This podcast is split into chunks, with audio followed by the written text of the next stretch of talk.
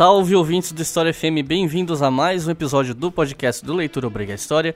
E hoje vamos falar sobre Hong Kong, não apenas sobre a história dessa região, como também sobre as questões contemporâneas que envolvem Hong Kong, os protestos, os motivos, os argumentos dos lados envolvidos e, de quebra, ainda uma pequena visão de como é viver em Hong Kong e essa relação turbulenta entre Hong Kong e China.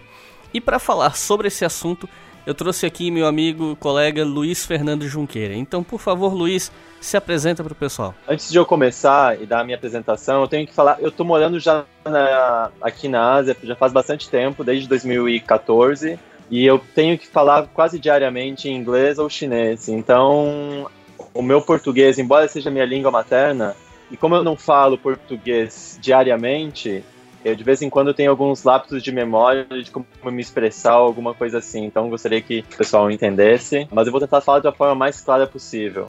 Mas então, eu sou graduado em História pela UFSC. Aí em 2014 eu ganhei uma bolsa de estudos para China. Na China eu estudei quase um ano e meio de chinês. E aí depois eu fiz um mestrado também de três anos em chinês em Shanghai, também em História Chinesa. Então, minha graduação no Brasil é em História e a graduação na China é em História Chinesa. Aí, em 2018, eu vim para Hong Kong. Eu comecei a fazer doutorado na Universidade de Hong Kong, também em Estudos Asiáticos. Mas agora algumas coisas mudaram. Agora, em setembro, na verdade, estou me mudando para Londres para conduzir um projeto também na minha área de estudos, que é hum, História da Medicina Chinesa. Meu foco acadêmico é em história da medicina chinesa e história social da China, especialmente nos últimos períodos, entre o século XIV até mais ou menos a metade do século XX. Então é isso, pessoal. Vamos falar um pouco sobre Hong Kong, mas depois dos comerciais.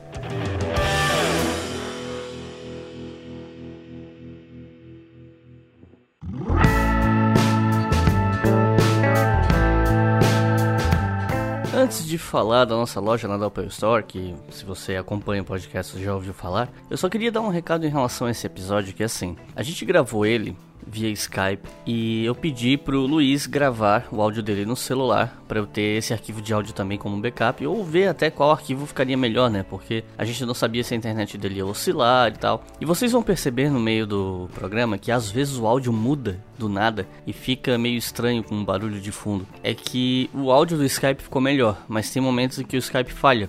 Então, nas partes que o escape falha, o áudio do celular entra no lugar para substituir, para manter a fluidez da fala, mas aí fica um som meio estranho, é porque o Luiz estava gravando em casa, mas tinha muito barulho vindo da rua, barulho de ventilador e tal. Então, é basicamente isso. Agora sim, falando da loja, vocês sabem que a gente tem essa promoção que se você comprar três camisetas, você leva de graça o livro Direita e Esquerda do Norberto Bob. Mas para participar da promoção, você tem que vir aqui embaixo no texto do feed e até nos vídeos mais recentes do canal tem um link lá também. Você clica nesse link, vai direto para a loja na Doppel e vai ter lá o livro Direita e Esquerda, nesse link que eu te passei. Você clica, bota ele no carrinho, vai lá, compra as três camisetas que pode ser qualquer uma da Doppel, não só as nossas, mas se for as nossas a gente agradece, claro. E aí, quando você colocar as três camisetas no carrinho, é aplicado automaticamente um desconto que deixa o livro de graça. Ah, Iclis, mas três camisas é muito, eu tô sem dinheiro, então eu não preciso, ou então eu só gostei de uma, gostei de duas. Não tem problema, você pode falar com os teus amigos e fazer uma compra conjunta. Assim vocês racham o frete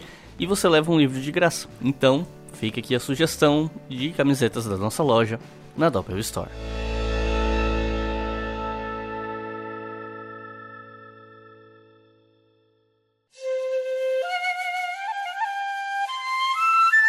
Para falar de Hong Kong, a minha primeira pergunta é bastante simples. O que era Hong Kong, o que era esse recorte geográfico antes do século XIX com a chegada dos britânicos, que faz toda a diferença para essa história, mas antes de chegar nela, o que era Hong Kong antes disso? Na verdade, quando a gente fala da história de Hong Kong, a gente não consegue dissociar Hong Kong, por exemplo, de Macau, de Taiwan, da China, Quando eu falo da China, seria a China o que a gente chama aqui de China continental, né, que é a República Popular da China. E também de todo esse movimento de imperialismo e colonialismo que aconteceu durante os séculos 18, 19 e também século 20. Então, isso é só para dar um preâmbulo, porque durante a minha conversa provavelmente eu vou me referir bastante à China continental, também Taiwan e Macau. Mas então, Hong Kong antes dos britânicos, ou Hong Kong antes da, do período de colonização, era basicamente eram vilas de pescadores, né? Então Hong Kong não era uma cidade, não era também nenhuma vila, eram diferentes vilas e fazia parte de uma região maior que é a região de Guangdong. Mas isso também no período bem mais recente da história chinesa. Os primeiros relatos sobre Hong Kong, né, sobre pessoas vivendo em Hong Kong, elas vêm mais ou menos do século 2 ou 3 antes da era cristã, que foi quando então a China se unificou em um império, né, com o imperador Qin Shi Huang. A gente chama de Qin Shi Huang, foi o primeiro imperador da China, que ele unificou o império em 221 antes da era cristã. Então foi nesse período que essa região que hoje é Hong Kong começou a fazer parte desse grande império que era o Império Chinês. Essa região aqui era, era chamada também de Panyu, esses são mais detalhes, né? Mas é só para ver que Hong Kong, antes do século XVIII, era basicamente, era basicamente vila de pescadores. Então não tinha nenhuma proeminência, nenhum status específico. Embora essa região maior que Hong Kong fazia parte, né? Que Hong Kong, se vocês verem no mapa, fica no sul da China. Essa região mais no sul da China também era uma região próspera, embora não tenha sido o centro realmente da atividade política, econômica e social da China, que daí era realmente a região mais central, se você pega o mapa, é a região, por exemplo, de Henan, ou Guangxi, Anhui, Hubei, são essas que eram as regiões centrais. Regiões essas que nós não sabemos onde ficam, mas tudo bem, pode continuar. é, se pega o mapa, fica um pouco mais claro. Outra coisa que talvez seja importante comentar é que isso estou falando mais dessa essa divisão geográfica, né? Então tem bem poucos relatos sobre atividade humana aqui em Hong Kong uh, antes da, das, do período das colonizações, porque, como eu falei, eram vilas realmente de pescadores. E outra coisa que tem na China que a gente, por exemplo, não tem no Brasil é a questão de dialetos, né? No Brasil a gente tem, por exemplo, a forma como a gente fala no Sul talvez é um pouco diferente da forma como fala no Nordeste, ou um pouco diferente da forma como fala em Portugal, mas a gente consegue se entender. Já na China imperial, uh, antes de basicamente antes de 1949, não existia uma língua unificada. Então, cada região na China falava um dialeto diferente. Embora a escrita seja semelhante, a escrita não era idêntica, mas era semelhante, a pronúncia em algumas regiões é completamente diferente. A língua que eles falam, a língua principal nessa região mais no sul da China é o cantonês, que hoje em dia é a língua oficial de Hong Kong. Mas ela, o cantonês também não é o único dialeto que se fala aqui. Basicamente, cada cidade ou cada vila na China fala um dialeto uma língua diferente. Então, vocês podem ter ideia como é difícil a comunicação, né? Como essa língua aqui mais do sul da China sempre é uma língua muito diferente, por exemplo, do norte, e também o sul ficava muito longe do norte, não havia tanto contato entre o sul e o norte. o contato realmente, a China começou a se tornar uma coisa mais unificada no sentido de ter esses sistemas de comunicação mais eficazes. Isso é algo muito, muito recente, tipo final do século XIX, mas especialmente do século XX. Quando começa exatamente a colonização desses espaços? Né? Ela não começa com os britânicos, começa com os portugueses, correto? Então, na verdade, começa com os chineses, porque aqui também existiam outros povos antes. Aí que é uma coisa complicada na história chinesa também, que a gente fala, quando a gente fala de China, parece que a China sempre foi algo, é um bloco só, né? Mas a China, como a gente conhece hoje, é uma criação muito, muito moderna. É tipo a criação dos estados modernos como a gente tem na Europa, por exemplo. Então, na unificação do império, lá no ano 221 antes da era cristã, já existiam pessoas vivendo aqui, mas não eram considerados partes do Império Chinês, não eram considerados chineses na concepção do Estado. E durante vários séculos existiam vários outros povos vivendo aqui. Talvez o fenótipo deles seja semelhante, mas a parte da cultura deles era muito diferente, era muito específica. Então a colonização, na verdade, começou quando prisioneiros no norte da China foram enviados para o sul da China, que o sul da China é sempre considerado na história chinesa um, um lugar meio exótico, com bárbaros. E para os chineses, qualquer povo, né, qualquer cultura que não seja cultura chinesa específica, que era do norte da China, era considerado bárbaros, eram considerados bárbaros. Então, esses prisioneiros, eles eram mandados para o sul da China e foram eles que começaram realmente a colonizar essa região, daí há séculos atrás. Mas aí, se você se refere à colonização europeia, aí sim, a colonização europeia começou com Macau em 1557 e foi até 1999. Então, Macau foi a primeira colônia, se não me engano, foi a primeira colônia europeia na Ásia. Foi algo bem antigo e bem antes também de Hong Kong. Naquele período também é algo interessante, quando os portugueses vieram para a China, eles começaram a vir para a China no século XV, século XVI, a China era uma potência militar muito grande, historicamente falando, né, vários livros de história falam que a China naquele período era uma potência mundial, talvez o lugar mais poderoso militarmente, né, e também politicamente tudo mais do mundo. E isso criou nos chineses, por muitos séculos, a ideia de que a China é o centro do mundo e todos aqueles que não compartilham da cultura chinesa são bárbaros. E aí bar os bárbaros têm duas opções. Uma é deixar os chineses em paz, não, não irem incomodar os chineses, e a outra é pagarem tributos por imperador chinês. E quando os portugueses então vieram para a Ásia e tentaram fazer um comércio com a China, eles foram muito barrados. O imperador chinês afirmava que não, eles não precisavam dos portugueses, não precisavam de ninguém mais. E essa também é uma coisa interessante, que isso era durante a dinastia Ming. E no começo da dinastia Ming, que vai mais ou menos entre o século XIV e século XVII, no começo da dinastia Ming, tinha um interesse por comércio marítimo consideravelmente grande, então a China também desenvolveu frotas marítimas muito grandes, mas a partir mais ou menos da metade dessa dinastia Ming, então mais ou menos século XV, o governo imperial abriu mão dessa frota marítima e começou a se fechar. E isso se fortaleceu cada vez mais nos séculos posteriores. Isso não quer dizer que os chineses não tinham comércio com ninguém. O que quer dizer é que os chineses não tinham interesse em comercializar, por exemplo, com lugares que eles não, nunca tinham ouvido falar, como era o caso de Portugal. Isso é muito interessante ver nos escritos dos jesuítas e também dos franciscanos. Então, eles falando das maravilhas que era o Império Chinês. As cidades muito bem organizadas, muito limpas, construções gigantes, muitos produtos. Aqui tinha muita seda, porcelana, especiarias. Eles tinham uma língua também própria, uma escrita própria, tinham literatura, tinham escritos de política, de filosofia. E tudo isso é algo que admirou muitos portugueses naquele período. E aí foi aí que começou a se criar a imagem da China como realmente quase um império iluminista aqui na, na Ásia. E os missionários também, quando vieram para cá, eles achavam que a China era o reino perdido de Cataya. Então eles achavam que, na verdade, o Império Chinês era um reino cristão perdido. E aí eles começaram a fazer toda uma ligação também com a Bíblia. Da onde os chineses vieram, né? Porque na Bíblia não fala de chineses, né? Então eles começaram a fazer toda essa construção também histórica de onde os chineses vieram. Que eles começaram, por exemplo, a ver no budismo imagens muito semelhantes a imagens que eles tinham visto na Bíblia. Né? Por exemplo, algumas coisas que o Buda passou, o Buda também foi crucificado, o Buda foi quartejado, e eles achavam que a China era esse reino perdido de Catar e começaram a investir mais também na China, no sentido de investir, tentar uma aproximação mais próxima com o imperador. Mas o imperador, a princípio, ele se fechou completamente qualquer tipo de comércio com os portugueses, e aí os portugueses tiveram que usar de outro subterfúgio para tentar convencer o imperador. E nesse caso foi ciência especialmente astronomia.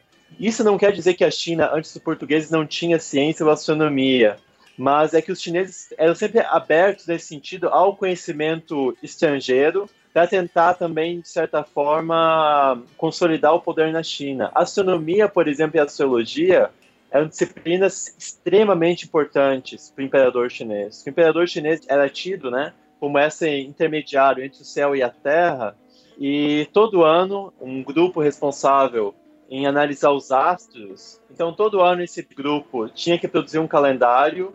E se o calendário, dependendo do quão preciso que o calendário é, isso mostra quão poderoso o imperador é. Então, se o calendário tem algumas datas específicas e isso depois não acontece na realidade, isso pode ser visto como uma certa hum, ameaça ao poder imperial. Então, quando os chineses vieram para cá e descobriram isso, quão importante a astronomia era, eles começaram a tentar ter uma aproximação mais próxima com o imperador através da astronomia. E isso continuou por séculos. E aí, mais ou menos na década de 1540, 1550, o imperador chinês começou a ser um pouco mais aberto com os portugueses. E depois do rei de Portugal tentar há muito tempo estabelecer um centro comercial, né, um interposto comercial na China. Finalmente, em 1557, o imperador chinês deixa os portugueses estabelecerem postos comerciais no sul da China, na região que hoje é a região de Macau. Então, isso foi basicamente como que Macau surgiu. Então, Macau surgiu no século XVI, 1557, e foi a primeira experiência colonial europeia aqui na Ásia. E os britânicos em Hong Kong são, é, chegam no século XVIII ou no XIX mesmo? Os portugueses começam a fazer esse comércio entre a China, a África, as Américas e Europa, mas especialmente entre a China e a Europa. E os produtos chineses começam a ser extremamente populares na Europa. Populares no sentido populares entre as elites, né? Porque os, os produtos que os portugueses exportavam ou importavam da China e exportavam para a Europa eram produtos, por exemplo, seda, porcelana, especiarias, uh, perfumes, ou seja, produtos de um valor monetário muito alto.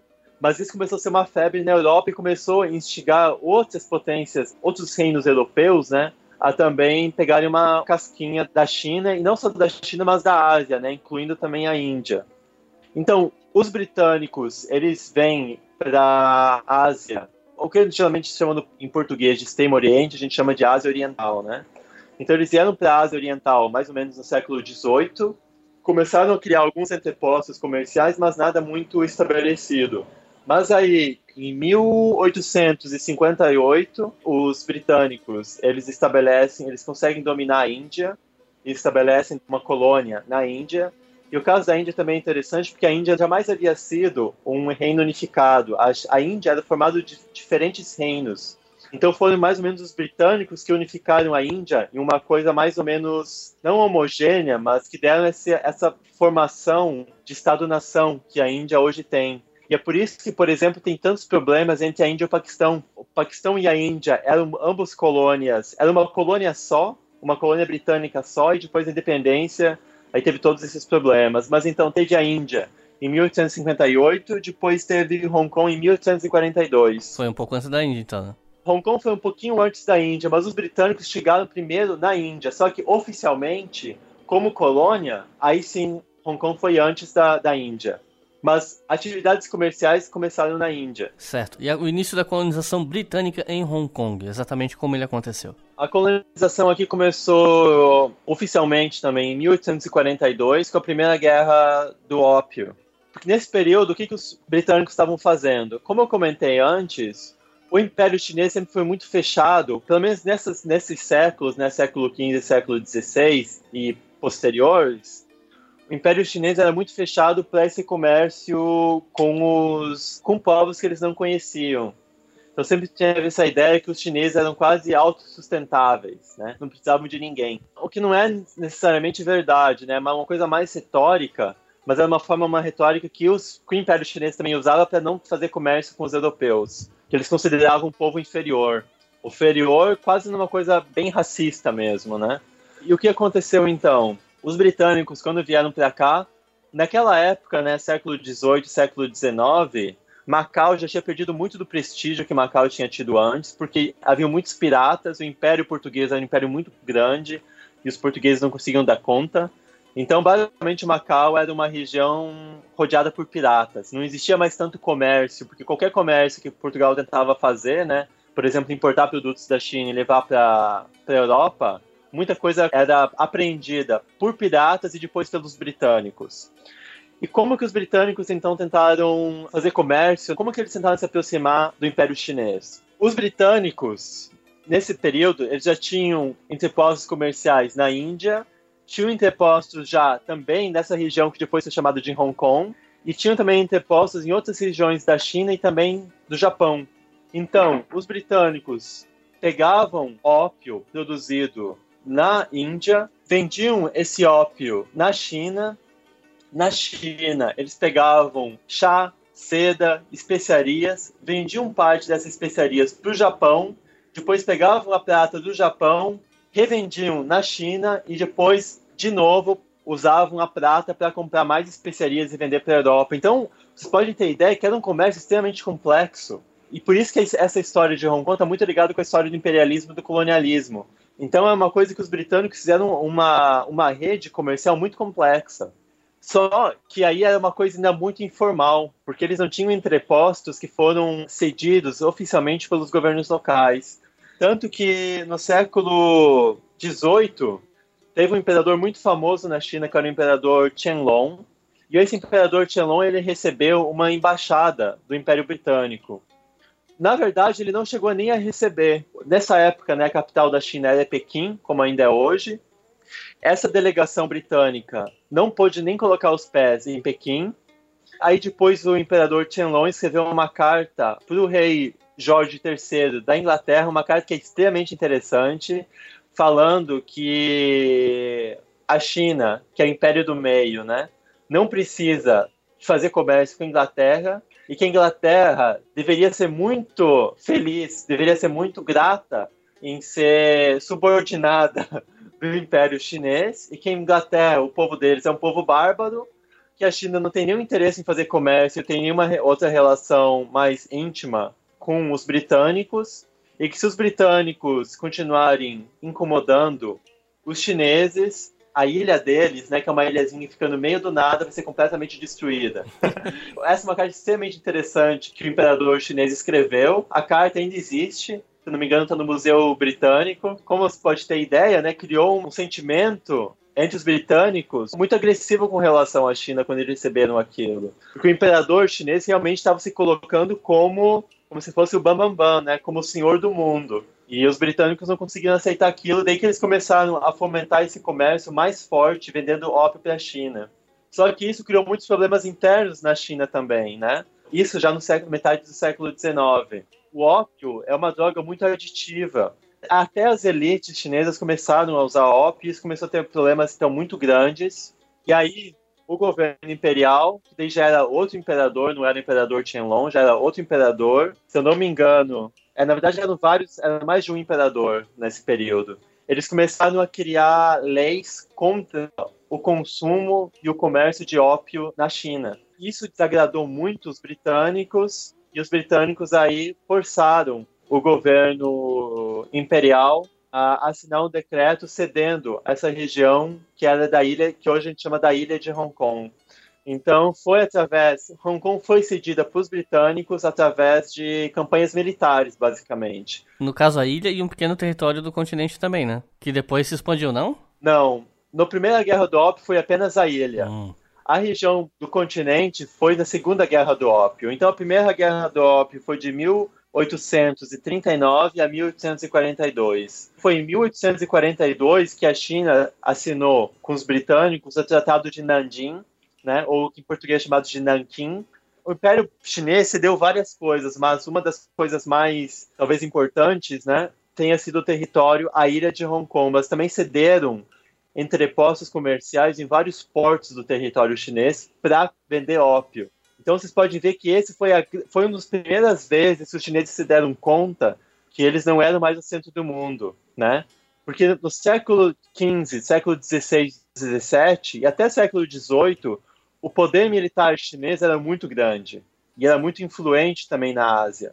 O que aconteceu com a China foi algo muito semelhante ao que aconteceu em Roma. Era um império gigante. Se vocês pegam o mapa, parte da Ásia, parte enorme da Ásia estava sob controle chinês. Parte da Mongólia era da China, parte das regiões mais islâmicas também era da China, Vietnã, Tailândia, Camboja, todos esses países do Sudeste Asiático, ou eram parte da China ou tinham que dar tributos ao imperador chinês. Japão, Coreia eram parte da China também. Japão não era parte necessariamente, mas tinha que pagar tributos para o imperador chinês. Parte da Rússia também fazia parte do Império Chinês. Hum. Então a China era uma coisa muito grande e era muito difícil de controlar tudo isso. Então começaram a ter problemas internos e por isso o poder militar da China enfraqueceu muito e foi muito mais fácil daí para os britânicos chegarem aqui fazerem né, campanhas militares e obrigarem o imperador chinês a assinar os tratados. Então foi assim, foi dentro desse contexto bem complexo, estou tentando resumir, mas é um contexto bem complexo,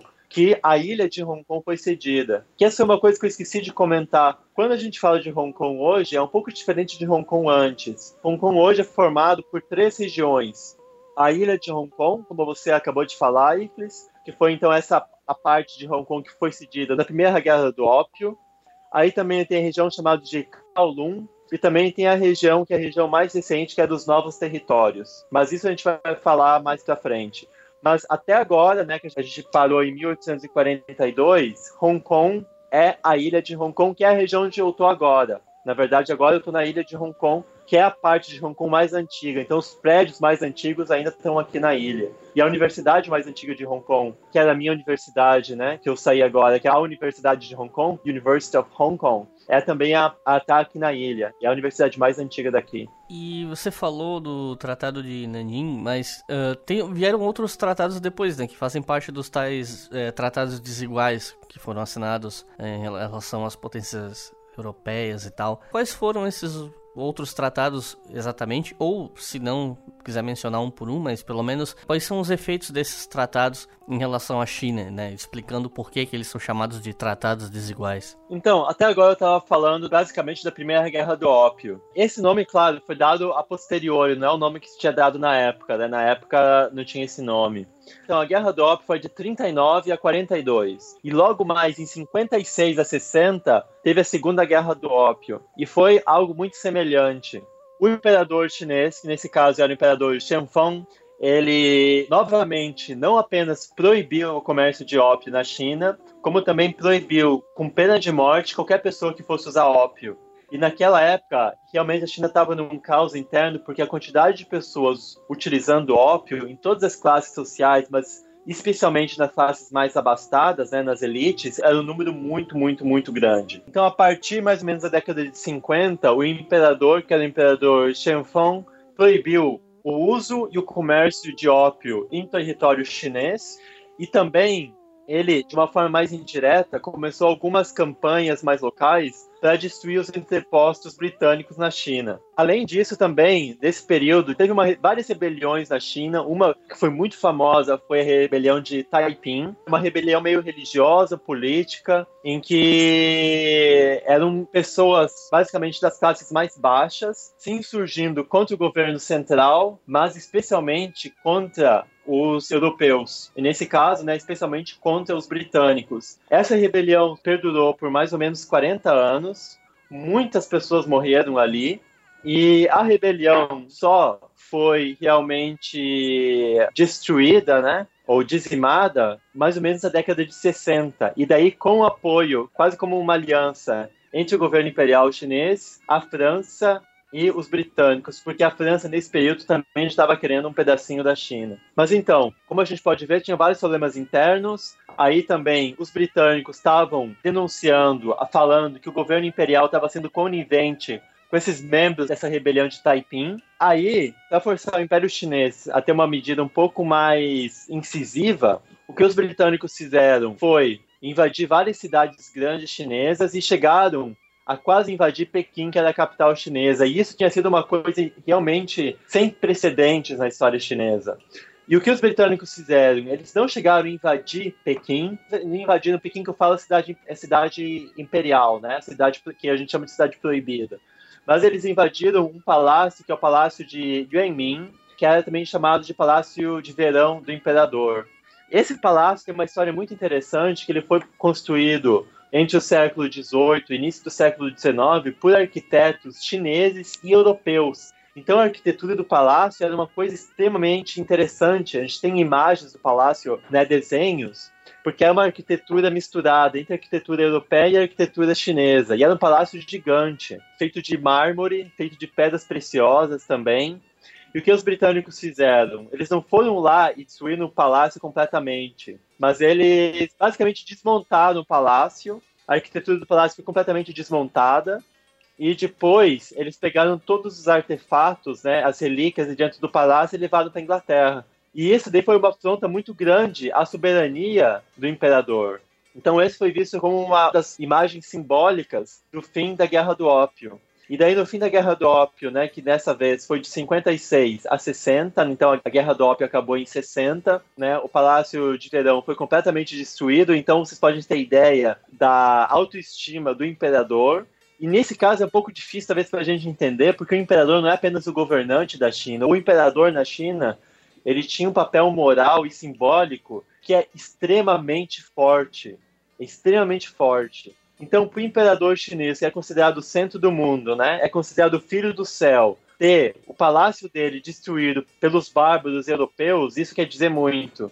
Então, foi uma humilhação muito grande para a China. E o que, que os britânicos conseguiram nisso? Primeiro, eles conseguiram a abertura de vários portos na China, e esses portos deveriam ser protegidos pelos guardas chineses. Então, uh, eram regiões na China que deveriam ser resguardadas pelos próprios chineses, né? Então, criava uma certa autonomia para esses lugares. E também foi cedida a região aqui de Kowloon. Então, foi aí que Hong Kong não era mais apenas a ilha de Hong Kong, mas era Hong Kong e Kowloon. Kowloon fica na parte que a gente chama a parte continental de Hong Kong. Então, vocês pegam o mapa, é a parte mais próxima da ilha, mas não é uma ilha, é a parte continental. Mas várias outras coisas também, várias coisas bem humilhantes, também foram impostas sobre a China no tratado de, na Segunda Guerra do Ópio. Os chineses tiveram que pagar milhões em ouro e prata e pedras preciosas também aos britânicos. Tiveram que mudar todo o comércio deles para produzir mais seda, mais chá e mais especiarias. Ter como prioridade os britânicos no comércio. Depois mais também teve o que a gente chama em Shanghai, né? Da Concessão Internacional de Shanghai. Essa concessão internacional foi de 1863 a 1941. Shanghai antes era como Hong Kong, né? Nos séculos anteriores, antes do século XIX, eram também vilas de pescadores, basicamente. Não era nem ter posto comercial nem nada. Mas Shanghai, vocês pegam o mapa, Shanghai está numa região muito privilegiada da China, porque Shanghai está no centro da China, mas na região costeira. Então, Shanghai está entre o norte e entre o sul, mas na costa. Então, o comércio era muito, seria muito mais. É uma região muito privilegiada para estabelecer comércio. Os britânicos, logicamente, se deram conta disso.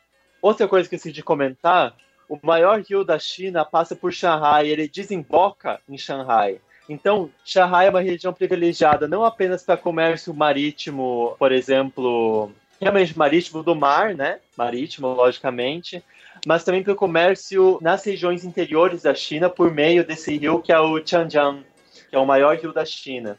Então, Shanghai é realmente uma região muito privilegiada. Os britânicos se deram conta disso, também outras potências europeias se deram conta disso, e em 1863, apenas três anos depois do final da Guerra do Ópio, eles também forçaram os chineses a abrirem em Shanghai o que a gente chama de concessões internacionais. E o que são isso?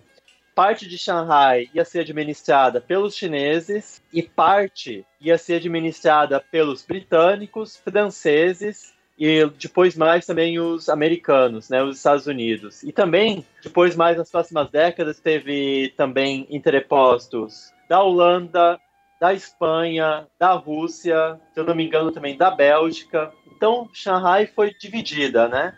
E nessas regiões, nessa concessão internacional, essas potências europeias e Estados Unidos, eles tinham uma liberdade para comércio e uma liberdade política também muito maior. E essa é uma coisa interessante, que por um lado a China sofreu uma humilhação muito grande através desses tratados, né? Perdeu Hong Kong. Tem que ver que naquela época perder Hong Kong não era assim, uau, é como se fosse hoje, ah, perdemos Hong Kong hoje, né? 3% do PIB. Não era isso. Hong Kong naquela época não era nada, economicamente falando e politicamente, né? Mas o fato da, do imperador ter que ceder um território de forma forçada para uma potência estrangeira que eles nem sabem direito de onde que veio, era uma humilhação muito grande. Mas, voltando para Shanghai, é importante falar de Shanghai aqui, porque Hong Kong só se tornou Hong Kong essa, realmente essa potência depois, mais ou menos, de 1949.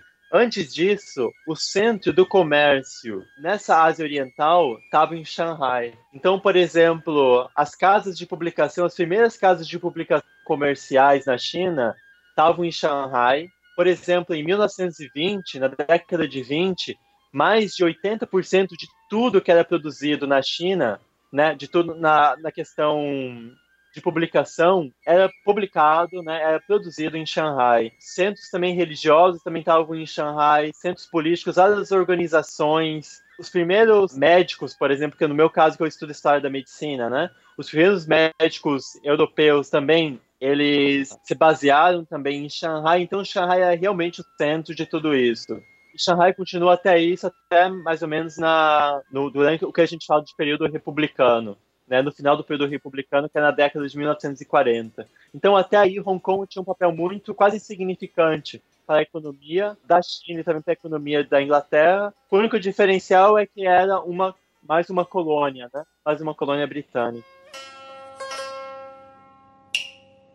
Você está ouvindo o História FM.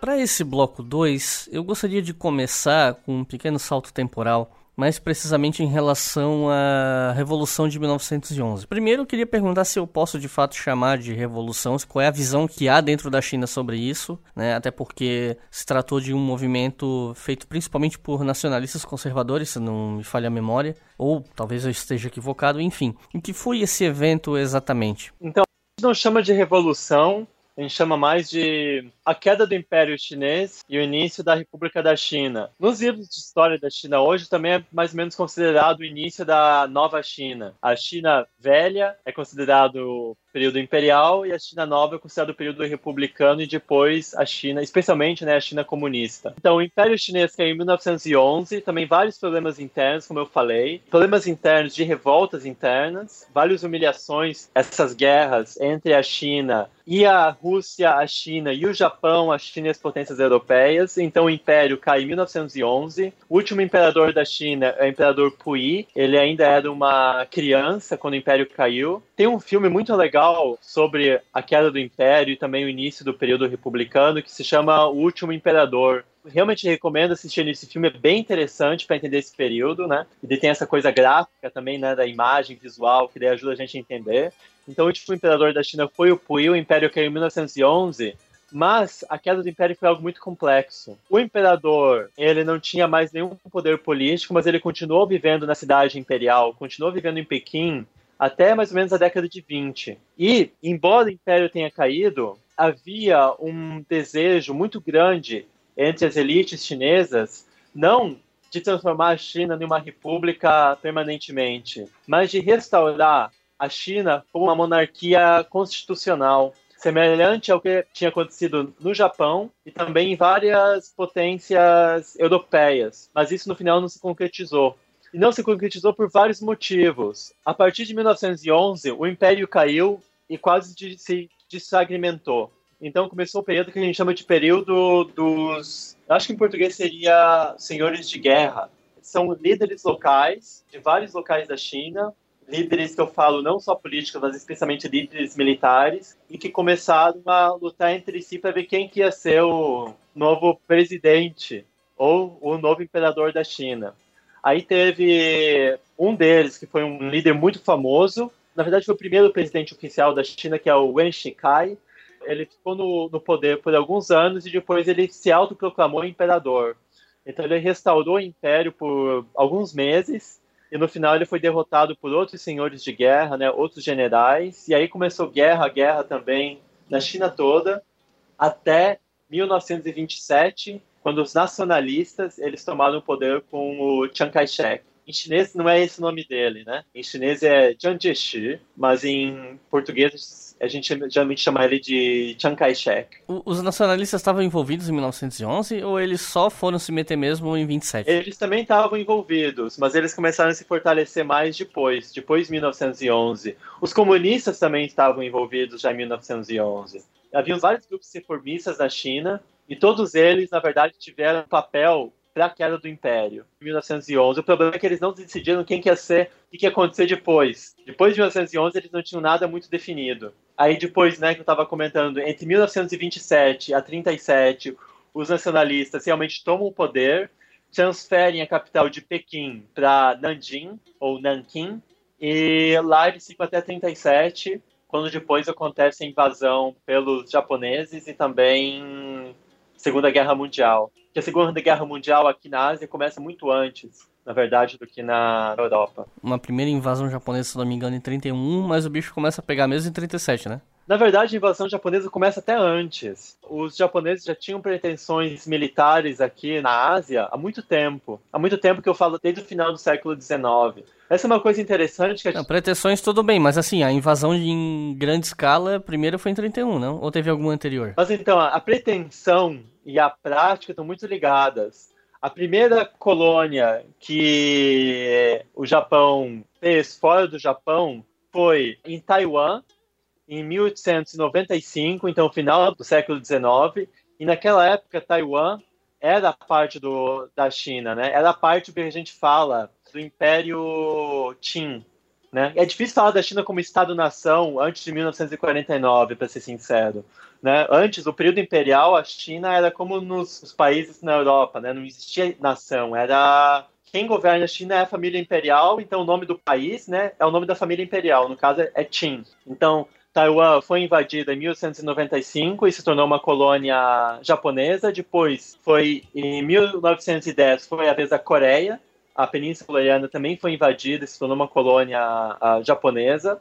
E aí, finalmente, teve com a Manchúria, exatamente como você falou, em 1931, quando a Manchúria foi invadida. A Manchúria é a região mais do norte da China, que é a região onde os imperadores da dinastia Qin, né, da última dinastia chinesa, vieram. É a região de Manchúria. E aí os japoneses sempre queriam né, ir mais e mais para dentro, né, tentar invadir mais e mais a China, porque essa é uma coisa interessante por séculos, o Japão via a China como real. Não só o Japão, mas todos os países da Ásia viam a China como o supra-sumo de tudo. Era a potência econômica, potência cultural, potência hum, política. Tanto que, se vocês têm ideia, por exemplo, da escrita japonesa, veio da China, boa parte da religião e dos costumes japoneses também vieram da China. Então, o Japão teve uma influência gigante da China nos séculos anteriores. Mas desde o final do século XIX, os japoneses tinham essa pretensão de se tornarem uma potência, né, uma potência imperialista, e para eles dominarem a China tinha tanto um apelo político, né, militar, mas também simbólico muito grande. E foi por isso que os japoneses começaram a vir para cá. Uma coisa interessante de lembrar é que a Coreia, por exemplo, fazia parte do Império Chinês. O imperador da Coreia ele pagava tributos para o imperador chinês. E em troca disso, a China deveria defender a Coreia militarmente. Então, quando o Japão começou a invadir aqui, realmente foi um choque para todos, né? Mas uma coisa que já era mais ou menos esperada também, porque o Japão estava crescendo muito militarmente, porque estava tendo muitas alianças também com, principalmente com a Alemanha. Os primeiros contatos do Japão com as potências europeias deu por meio da, da Alemanha, que a gente depois sabe, né? Foi quem começou também a Primeira Guerra Mundial e depois a Segunda Guerra Mundial. A parte da Primeira Guerra Mundial há controvérsias, mas não cabe aqui nesse episódio. O ponto crítico desse momento começa em 1937, certo? Que, se não me engano, é quando acontece o, o que ficou conhecido como estupro de Nanjing, né? Que não é o único evento dessa história, isso, mas... Isso. Indo um pouquinho antes, por exemplo, da Primeira Guerra Mundial, né, que a gente não fala muito, né, geralmente no Brasil, mas a China também foi invadida, então foi aí que a China perdeu vários outros territórios também, e aí foi aí que começou a Manchúria se tornar uma colônia japonesa, e também naquela época, só voltando um pouquinho para Hong Kong, naquela época também havia muito medo que o Japão iria invadir Hong Kong, porque o Japão era inimigo oficialmente do Império Britânico. Então, para vocês terem uma ideia, em 1916, a população de Hong Kong já era muito grande, 530 mil pessoas, e ali teve um êxodo muito grande durante a Primeira Guerra Mundial, que mais quase 100 mil pessoas fugiram de Hong Kong nessa época, por medo da invasão japonesa. E depois, em 1925, né, depois da Primeira Guerra Mundial, a população de Hong Kong foi para 725 mil. Então a população cresceu muito. Só dando uma coisa também que você comentou de Nanjing, quando os japoneses vieram para cá, a ideia deles não era apenas transformar esses lugares em colônias japonesas mas é dizimar completamente os povos locais. Então, na Coreia, a família, a família real coreana foi completamente destruída pelos japoneses. Na Manchúria, que a Manchúria fazia parte da China, né? Quando a Manchúria foi invadida, a China já era uma república. O que o Japão fez foi chamar o ex-imperador chinês, o Puyi, para ser imperador da Manchúria. Lá ele ficou como imperador fantoche, ele realmente não tinha poder nenhum. As esposas do Pui e os filhos foram também assassinados pelos japoneses. Teve uma realmente uma carnificina aqui na Ásia. Os japoneses mataram milhões e milhões de pessoas, que eles tinham essa noção de que os japoneses eram um povo superior e que os chineses eram basicamente animais e que para a China, né, para o território chinês se desenvolver, os animais, né, esses povos inferiores deveriam ser dizimados. Né? Então toda essa ideia eugenista muito forte. E aí depois então começa a Segunda Guerra Mundial, né? Então para você ver que quando eu falo que a Segunda Guerra Mundial começou antes aqui na China, é porque ela não começou em 39. Começou já bem antes, se duvida. Para ser sincero, desde a Primeira Guerra Mundial até a Segunda Guerra Mundial, mesmo que a China tenha tido um governo um pouco mais centralizado, né? As guerras continuaram, seja guerras internas, guerras inter externas. Então, teve em 37, teve essa invasão de Nanjing, né? Aí a capital foi transferida novamente, né? A capital chinesa foi transferida de Nanjing para Chongqing, que é uma região bem mais no interior da China. E lá os chineses continuaram né, lutando contra os japoneses, mas o Japão realmente conseguiu ser contido por causa da bomba atômica. Muito provavelmente isso é uma coisa até difícil de. É uma coisa triste, né, de ter isso em mente, mas provavelmente se não fosse pela bomba atômica, os japoneses iam continuar a expansão aqui na Ásia e provavelmente a imagem, né, que a gente teria da Ásia hoje seria completamente diferente.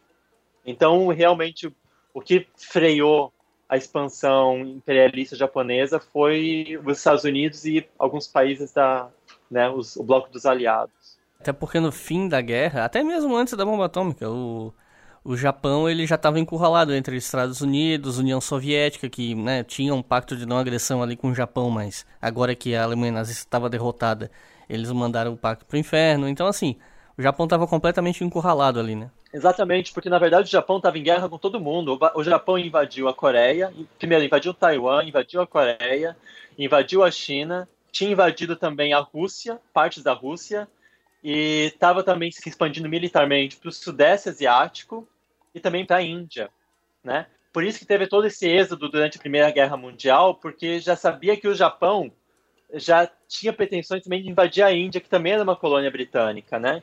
Então, tanto na Primeira como na Segunda Guerra Mundial, quando elas estouraram e os japoneses não tinham mais pretexto nenhum para invadir, havia muito medo nesses locais, não só porque eram locais, no caso da China, né, do, de Hong Kong, porque era uma região chinesa, né? Região chinesa que eu falo é com a maioria da população chinesa. E a Índia, né, com a maioria da população indiana, mas também porque eram colônias britânicas, né? E os britânicos eram oficialmente inimigos do, do Japão nesse período. Bom, depois que a Segunda Guerra acaba, o caos político e econômico continua, né? É uma coisa que se você recupera do dia para noite, ainda mais um território tão vasto.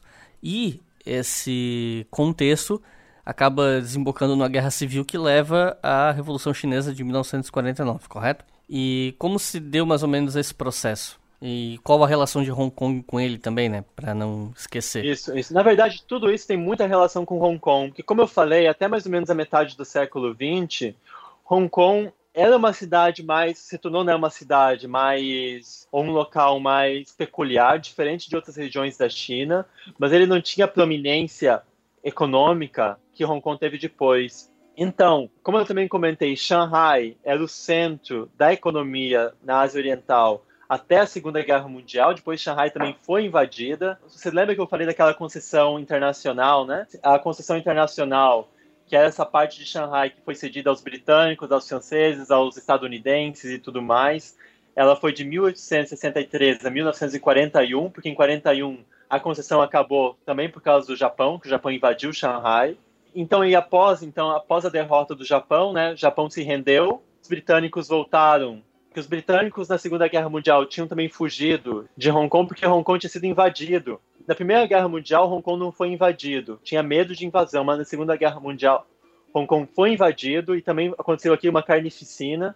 Por exemplo, meu sogro, ele tem quase 90 anos e ele experienciou parte né, da Segunda Guerra Mundial. Ele estava contando para mim, ele odeia os japoneses. Ele estava contando para mim o que, que, os japoneses fizeram aqui. Ele viu com os próprios olhos os japoneses fazendo tortura com os chineses, jogando, afogando os chineses, esquartejando, crucificando, fazendo coisas realmente horríveis, né? E os japoneses só saíram daqui também em 45, quando eles se renderam oficialmente aos britânicos, daí passaram, né? Hong Kong novamente para a coroa britânica. Nesse período, em 1945, Hong Kong já tinha se expandido mais ainda. Hong Kong não era apenas a ilha e essa região de Kowloon, mas também é daquela região que eu falei já no comecinho, que é a região dos novos territórios. Essa região foi cedida pelos chineses para os britânicos em 1898, mas apenas por 100 anos. Esse foi um detalhe que, desculpa, eu esqueci de comentar. A ilha de Hong Kong e a região de Kowloon foi cedida aos britânicos em perpetuidade, ou seja, foi cedido para sempre. Né? Essas seriam regiões britânicas para sempre. A região dos novos territórios foi cedida apenas por 100 anos. Então seria de 1898 a 1997 ou 1998. Então isso também é uma coisa importante de a gente lembrar. Só voltando agora, a Segunda Guerra Mundial acabou, a China entrou novamente em uma guerra civil entre, nesse caso, os nacionalistas e os comunistas. E em 1949, os comunistas, né, liderados pelo Mao Zedong, eles conseguiram tomar conta da capital, conta de Nanjing, conta de Chongqing, de todas as maiores regiões aqui da China e expulsar os nacionalistas para Taiwan.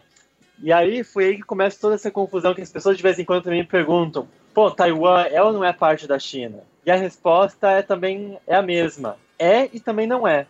Desde 1949, a China é chamada oficialmente de República Popular da China, enquanto Taiwan é chamado de República de Taiwan. Nos olhos da China comunista, Taiwan é apenas uma província chinesa nos olhos do governo de Taiwan, que até mais ou menos a década de 90 era o Partido Nacionalista, Taiwan é a República da China de verdade. Então, Taiwan não tem o Partido Nacionalista não prega a separação de Taiwan. O que eles pregam, o que eles falam é que na verdade Taiwan é mais China do que a própria China comunista. Não sei se dá para entender direito isso. Sim, sim. Então é uma questão, uma questão política. Em 1949, eles fugiram, né? Eles saíram da China, da China continental, e foram para Taiwan. E desde lá tem todos esses movimentos para ter unificação, mas o problema é ter unificação sobre quem? Quem que vai unificar? É o Partido Comunista? É o Partido Nacionalista? E aí, desde a década de 90, ele tem outras questões, tem questão de dependência. Né? Que Taiwan também é uma das poucas democracias aqui na Ásia, se eu não me engano, é a única experiência democrática em comunidades chinesas do mundo. E aí tem toda essa questão, né? Pô, tem que voltar para a China, é China, não é China, então é uma questão muito mais complicada que talvez a gente possa falar um pouco mais depois também. Mas isso então foi o que aconteceu depois de 1949. Aí acontece também várias. Quase uma guerra civil acontece na China, né? O Mao Zedong ele conseguiu unificar a China sob a égide do Partido Comunista, mas muita coisa mudou aí também a repressão na China aumentou de uma forma sem precedentes, a violência também na China aumentou muito. E, por exemplo, eu comentei que durante boa parte do século XIX e século XX, Shanghai era o centro comercial da China, era o centro cultural da China. Por exemplo, mais de 80% de tudo que era publicado na China era publicado em Shanghai, então dá para ter uma ideia que era muita coisa, e era muita coisa em Shanghai várias organizações. Shanghai a gente tem, tem, relatos, por exemplo, de protesto, de demonstrações públicas, de greves, né? Muita coisa muito interessante acontecendo em Shanghai. E depois de 49, tudo isso foi suprimido. As casas de publicação, todas elas, sem exceção, foram fechadas. Centros religiosos também foram fechados, foram suprimidos, e muitos deles ou foram fechados ou se moveram para Hong Kong. Muitas indústrias também foram fechadas na China e se, mover, e se moveram para Hong Kong. Então foi aí justamente que Hong Kong começou a ter essa prominência na Ásia. Foi basicamente porque Shanghai estava tão destruído que não tinha mais o que fazer na China, né? E estava uma guerra civil, uma confusão muito grande. Então todas essa, toda a indústria, né? E todos esses movimentos culturais começaram a vir para Hong Kong.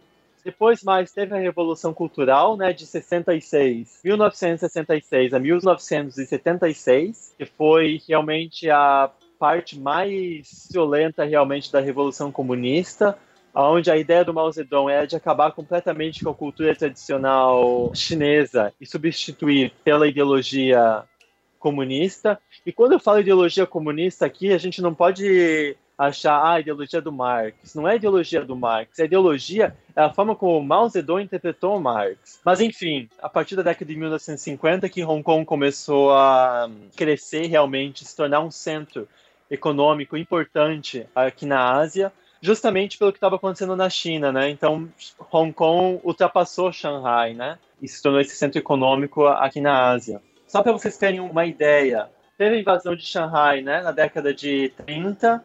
E aí, em 1831, a população de Hong Kong era de 840 mil pessoas, mais ou menos. Em 1941, a população chegou a 1.640, então já era no comecinho da guerra, né? Muita gente da China fugindo para Hong Kong. Em 1945, a população diminuiu para 600 mil, para vocês terem uma ideia não só das pessoas que fugiram de Hong Kong, mas também das pessoas que foram mortas aqui em Hong Kong. Aí depois da guerra, né, quando os comunistas tomaram o poder, né, e Shanghai começou a perder o status, né, que tinha antes, a população de Hong Kong foi para 2 milhões de pessoas e em 1961 a população chegou a 3 milhões de pessoas. Então, para vocês verem a diferença, né? E como que Hong Kong cresceu tanto após a China comunista, né? Após a Revolução Comunista.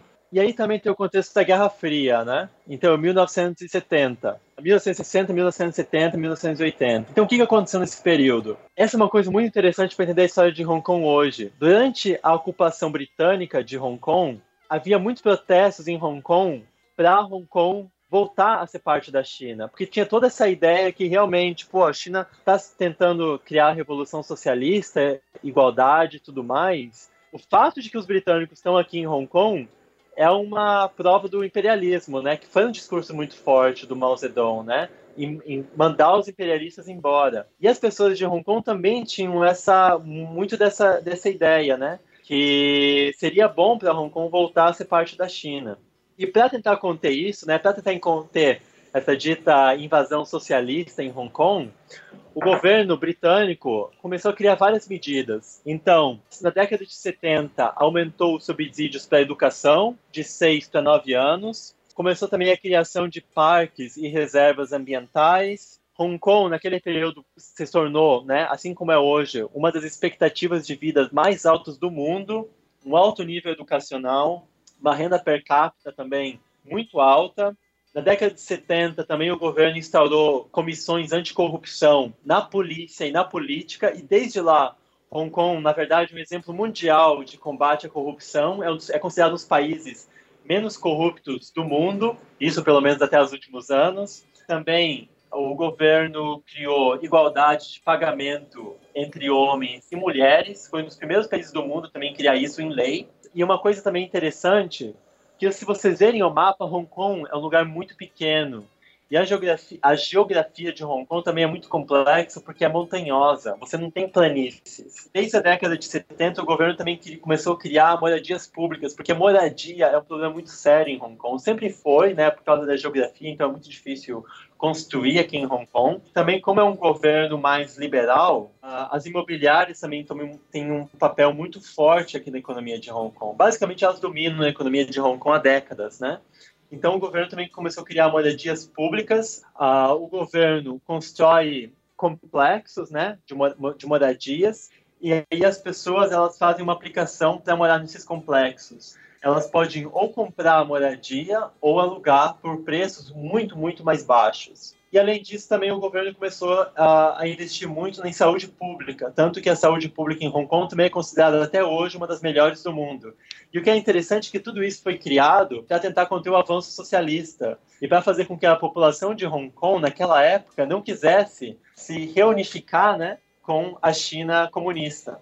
Então foi tudo isso que aconteceu. Isso foi na década de 60 e 70. Em 1980, Mao Zedong né, morreu em 1976 e aí começou as reformas políticas na China de abertura política. E em 1982, a Margaret Thatcher, ela fez uma viagem diplomática na China, foi a primeira viagem diplomática na China há décadas, e ela se encontrou com um líder famoso da China que era o Deng Xiaoping. O Deng Xiaoping ele não era primeiro-ministro e também não era presidente da China naquela época, mas ele era um político muito, muito influente. Assim, é, o que você falou da viagem da Margaret Thatcher ser a primeira viagem diplomática à China em décadas, está falando em relação aos britânicos, né? Porque o, o Henry Kissinger, que era diplomata americano, já tinha ido lá. O próprio Richard Nixon chegou a viajar para a China, né? Então, acho que tu quer dizer, no caso, a primeira é com os britânicos. Os britânicos, eu estou focando nos tá. britânicos aqui. Foi a primeira, a primeira viagem diplomática dos britânicos há décadas na China, porque quem realmente né, fez a sacanagem com a China nas últimas décadas, quem realmente estava no centro de tudo isso eram os britânicos. Então, vocês podem ter ideia os comunistas tomaram o poder também com um discurso muito forte anti-imperialistas, que é basicamente anti-britânicos, né? Era anti-japonês, mas especialmente anti-britânicos. Então foi uma viagem, teve um papel simbólico muito forte também. E como eu cheguei a comentar, ah, em 1898, a China tinha cedido a região dos novos territórios dos britânicos, mas tinha cedido por apenas 100 anos. Então, Margaret Thatcher, uma das coisas principais da visita dela na China foi em renovar o contrato, foi em renovar o contrato com o Deng Xiaoping. E ela tentou persuadir ele, o Deng Xiaoping foi muito incisivo e falou: não, a gente não vai renovar. Os novos territórios são parte do território chinês, assim como Hong Kong é parte do território chinês. Vocês, os britânicos, só pegaram Hong Kong nesse contexto de imperialismo, né? Foi uma coisa forçada, não foi de bom grado que a gente deu o território para vocês. E aí começaram as discussões, ela tentou persuadir ele e no final ela viu que não ia ter como. E aí começaram as negociações para transferir não apenas os novos territórios, mas Hong Kong todo para a China. Porque se vocês têm uma ideia do mapa de Hong Kong e de como funciona a economia de Hong Kong, a parte mais desenvolvida de Hong Kong é realmente a ilha e Kowloon. Os novos territórios não é uma parte tão desenvolvida, mas os novos territórios é muito importante porque é eles que por décadas abasteciam Hong Kong abasteciam água, abasteciam comida em Hong Kong. Então, eles eram realmente muito. Esse território é muito importante. E como o Deng Xiaoping, né, o governo chinês, ele não abriu mão, não quis renovar o contrato com os britânicos, os britânicos decidiram, então vamos, a gente vai ter que abrir mão de tudo.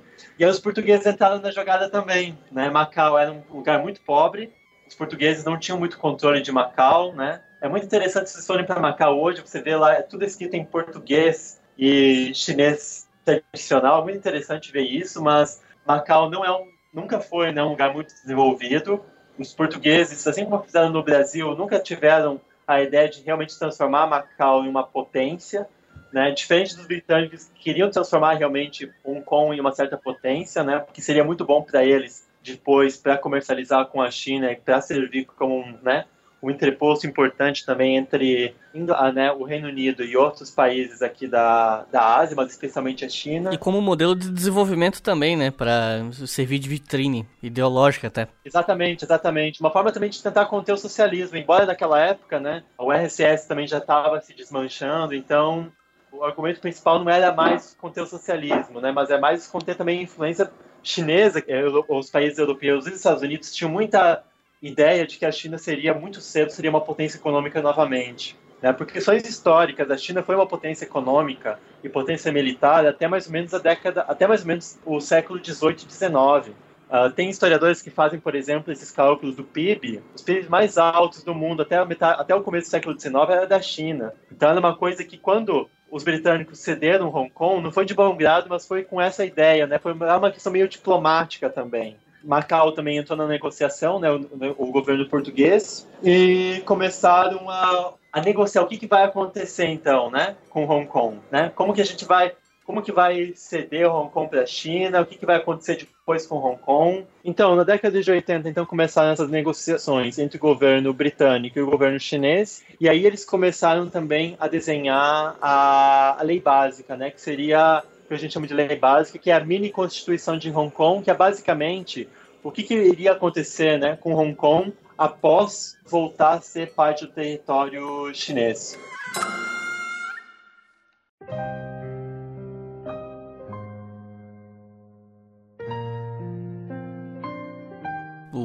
Motivo, né, o que motivou a gente a conversar em gravar um episódio sobre isso, os protestos que Hong Kong vem passando nos últimos tempos. Então, o que você pode falar pra gente sobre essa Hong Kong após a devolução, né? Após a devolução, quer dizer, não devolução, mas a saída dos britânicos do jogo, né? É, essa questão da devolução é uma coisa interessante, né? O discurso do governo chinês, né? Que foi uma devolução, devolver Hong Kong à China. Mas então, eu tava falando no finalzinho ali da lei básica. Então a lei básica ela foi construída em conjunto entre os britânicos, umas elites políticas de Hong Kong e os chineses. E qual que era a ideia do, do Deng Xiaoping, né, que era o líder chinês da época? A ideia é que Hong Kong ia continuar ou ia ter um regime democrático, sistema judiciário próprio, sistema executivo próprio, legislativo próprio, e depois eu vou falar um pouquinho mais né, do que mudou e o que não mudou em 97.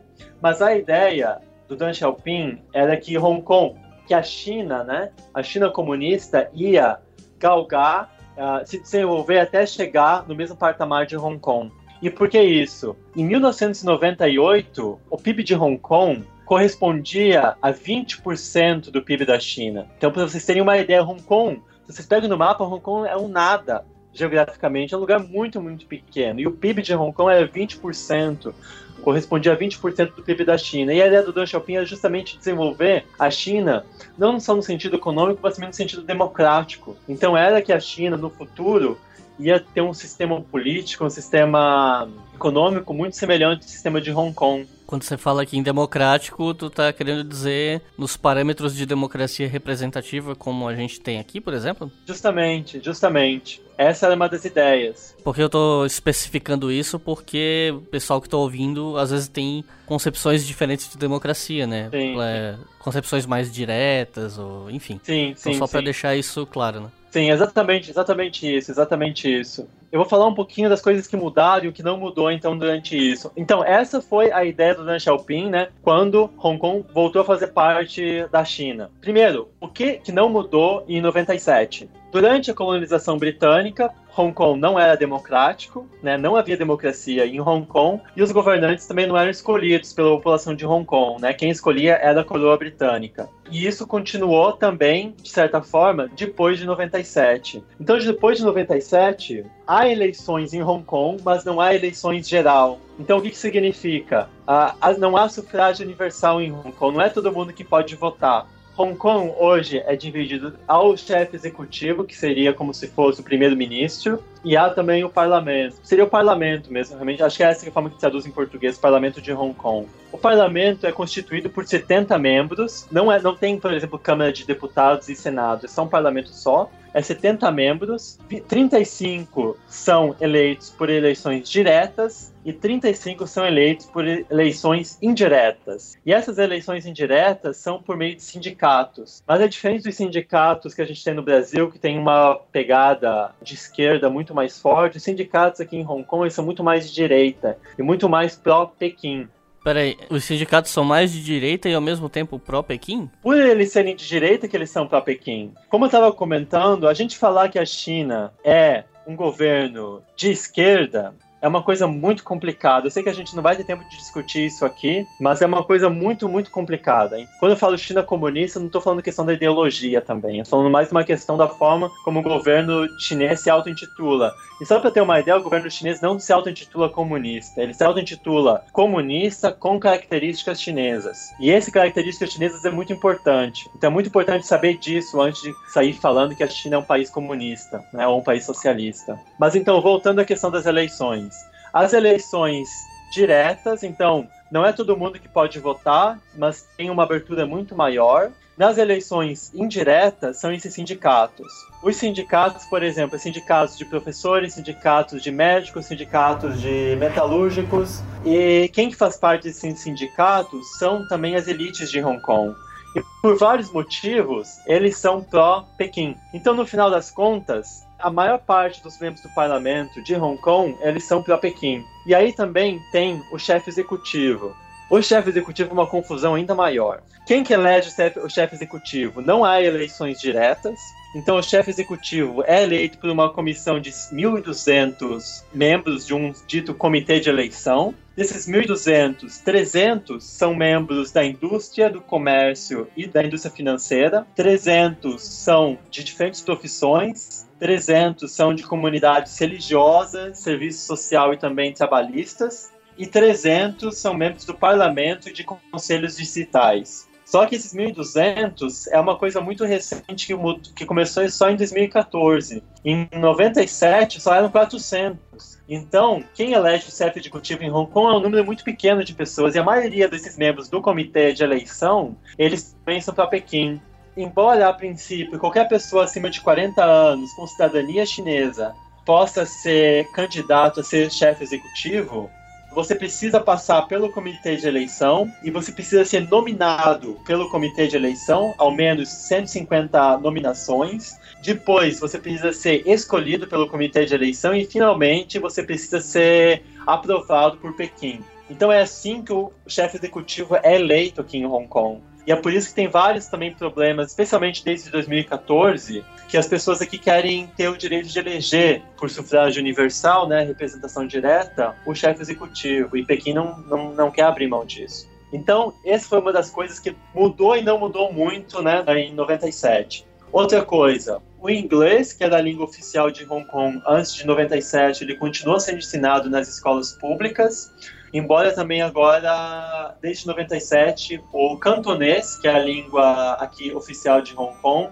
e o mandarim também seja ensinado. Só dando um adendo, o cantonês é considerado uma língua própria, não é considerado um dialeto do chinês. Tem o chinês, chinês é como se fosse a língua principal, e do chinês tem o mandarim e tem o cantonês, e tem outros dialetos também. Então há umas diferenças, né? mas é uma coisa política que eu não vou entrar muito em, em, em, detalhes aqui, mas o que eu quero dizer é que a língua oficial de Hong Kong é o chinês e o cantonês, e o cantonês é muito diferente do mandarim.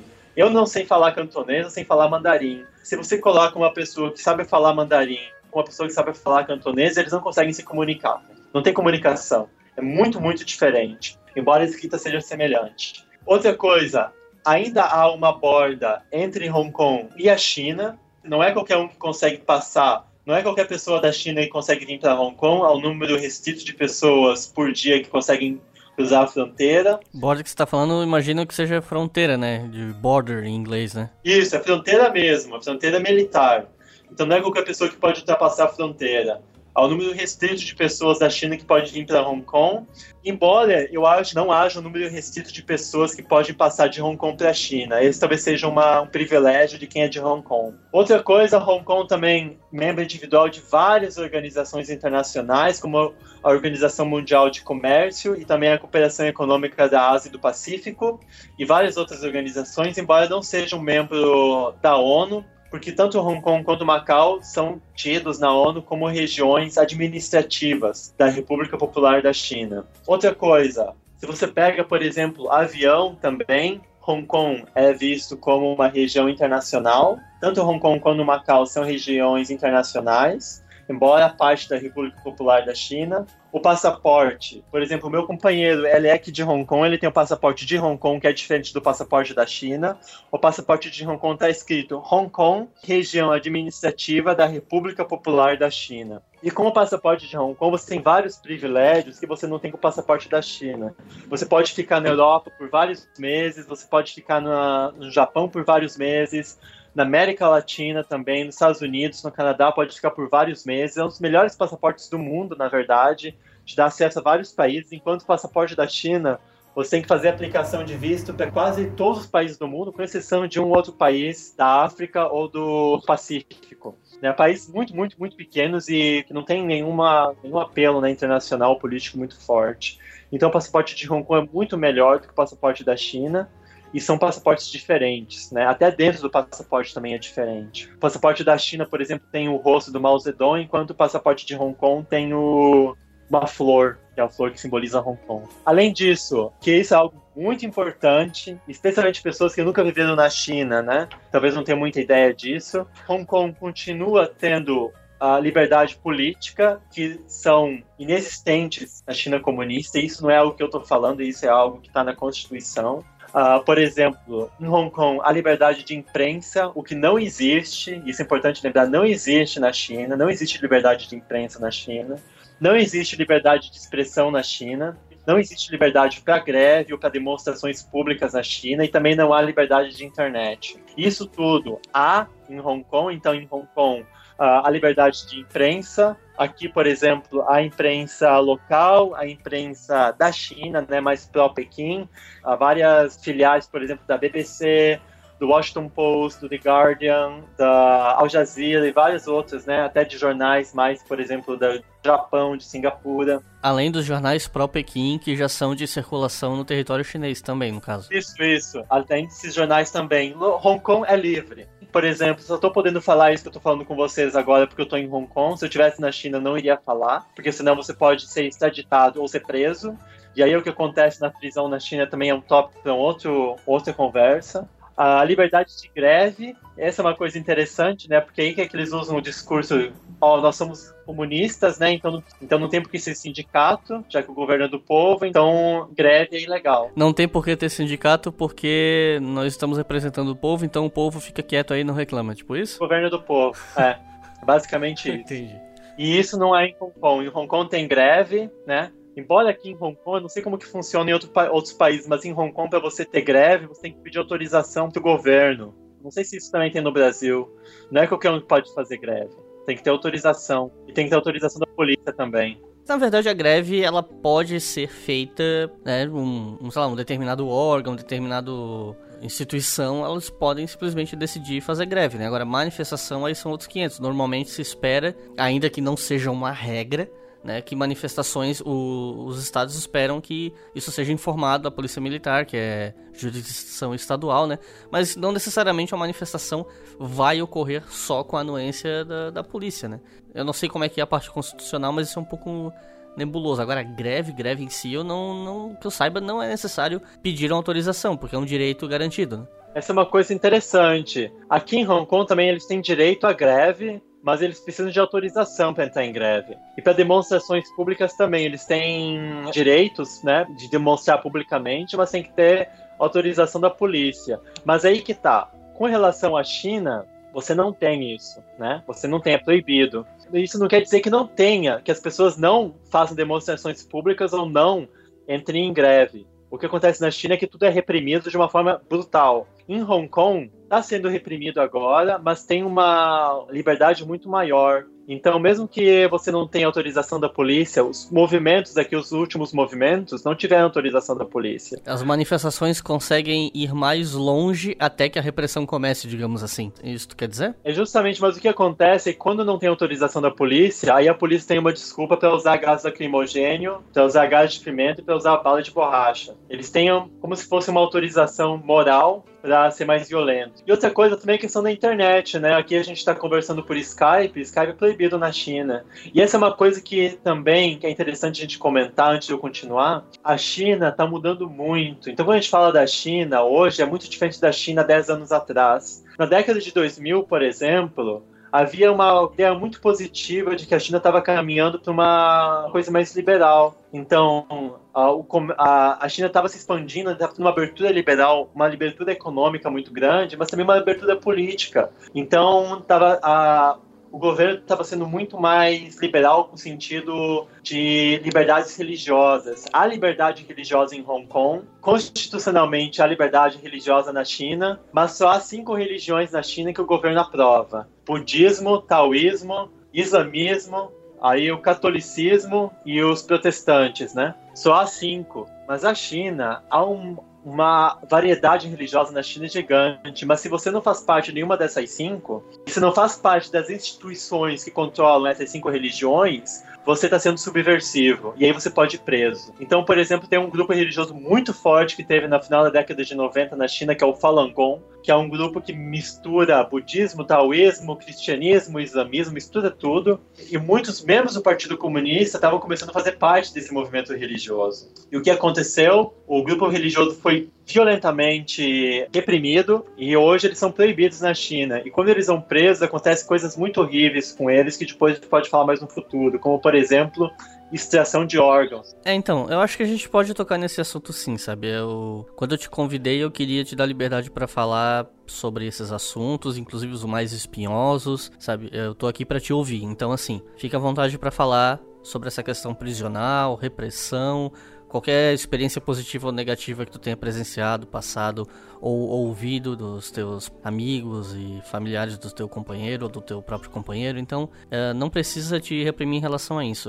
Eu tô aqui para te ouvir e eu também eu espero do público de História FM que eles estejam de mente aberta para te ouvir a despeito de divergências ideológicas e afins. Então, uhum. fica à vontade para falar. Eu acho que é importante falar disso porque dá para entender porque dá para entender os protestos também. Por que, que as pessoas de Hong Kong têm tanto medo de, da interferência chinesa aqui? Então, como eu estava falando com a repressão religiosa, né? o que acontece muito com esse grupo Falun Gong é que eles são presos. Eles são presos por quê? Eles não são presos porque eles estão oficialmente, eles não estão, o governo chinês não fala que eles estão sendo presos porque eles estão praticando religião. Eles estão sendo presos porque eles estão praticando atividades contra o governo, contra a nação chinesa e atividades que são consideradas subversivas. E o que acontece quando essas pessoas são presas? Isso há muita reportagem, há muitos documentários sobre isso. Eu também tenho relatos de pessoas que eu ouvi na China, que essas pessoas são presas e têm os órgãos extraídos para comércio de órgãos na China, que é o maior comércio do mundo de órgãos. Mas assim, no caso, é, as que são executadas, a quem sofre pena de morte, ou até mesmo pessoas. Porque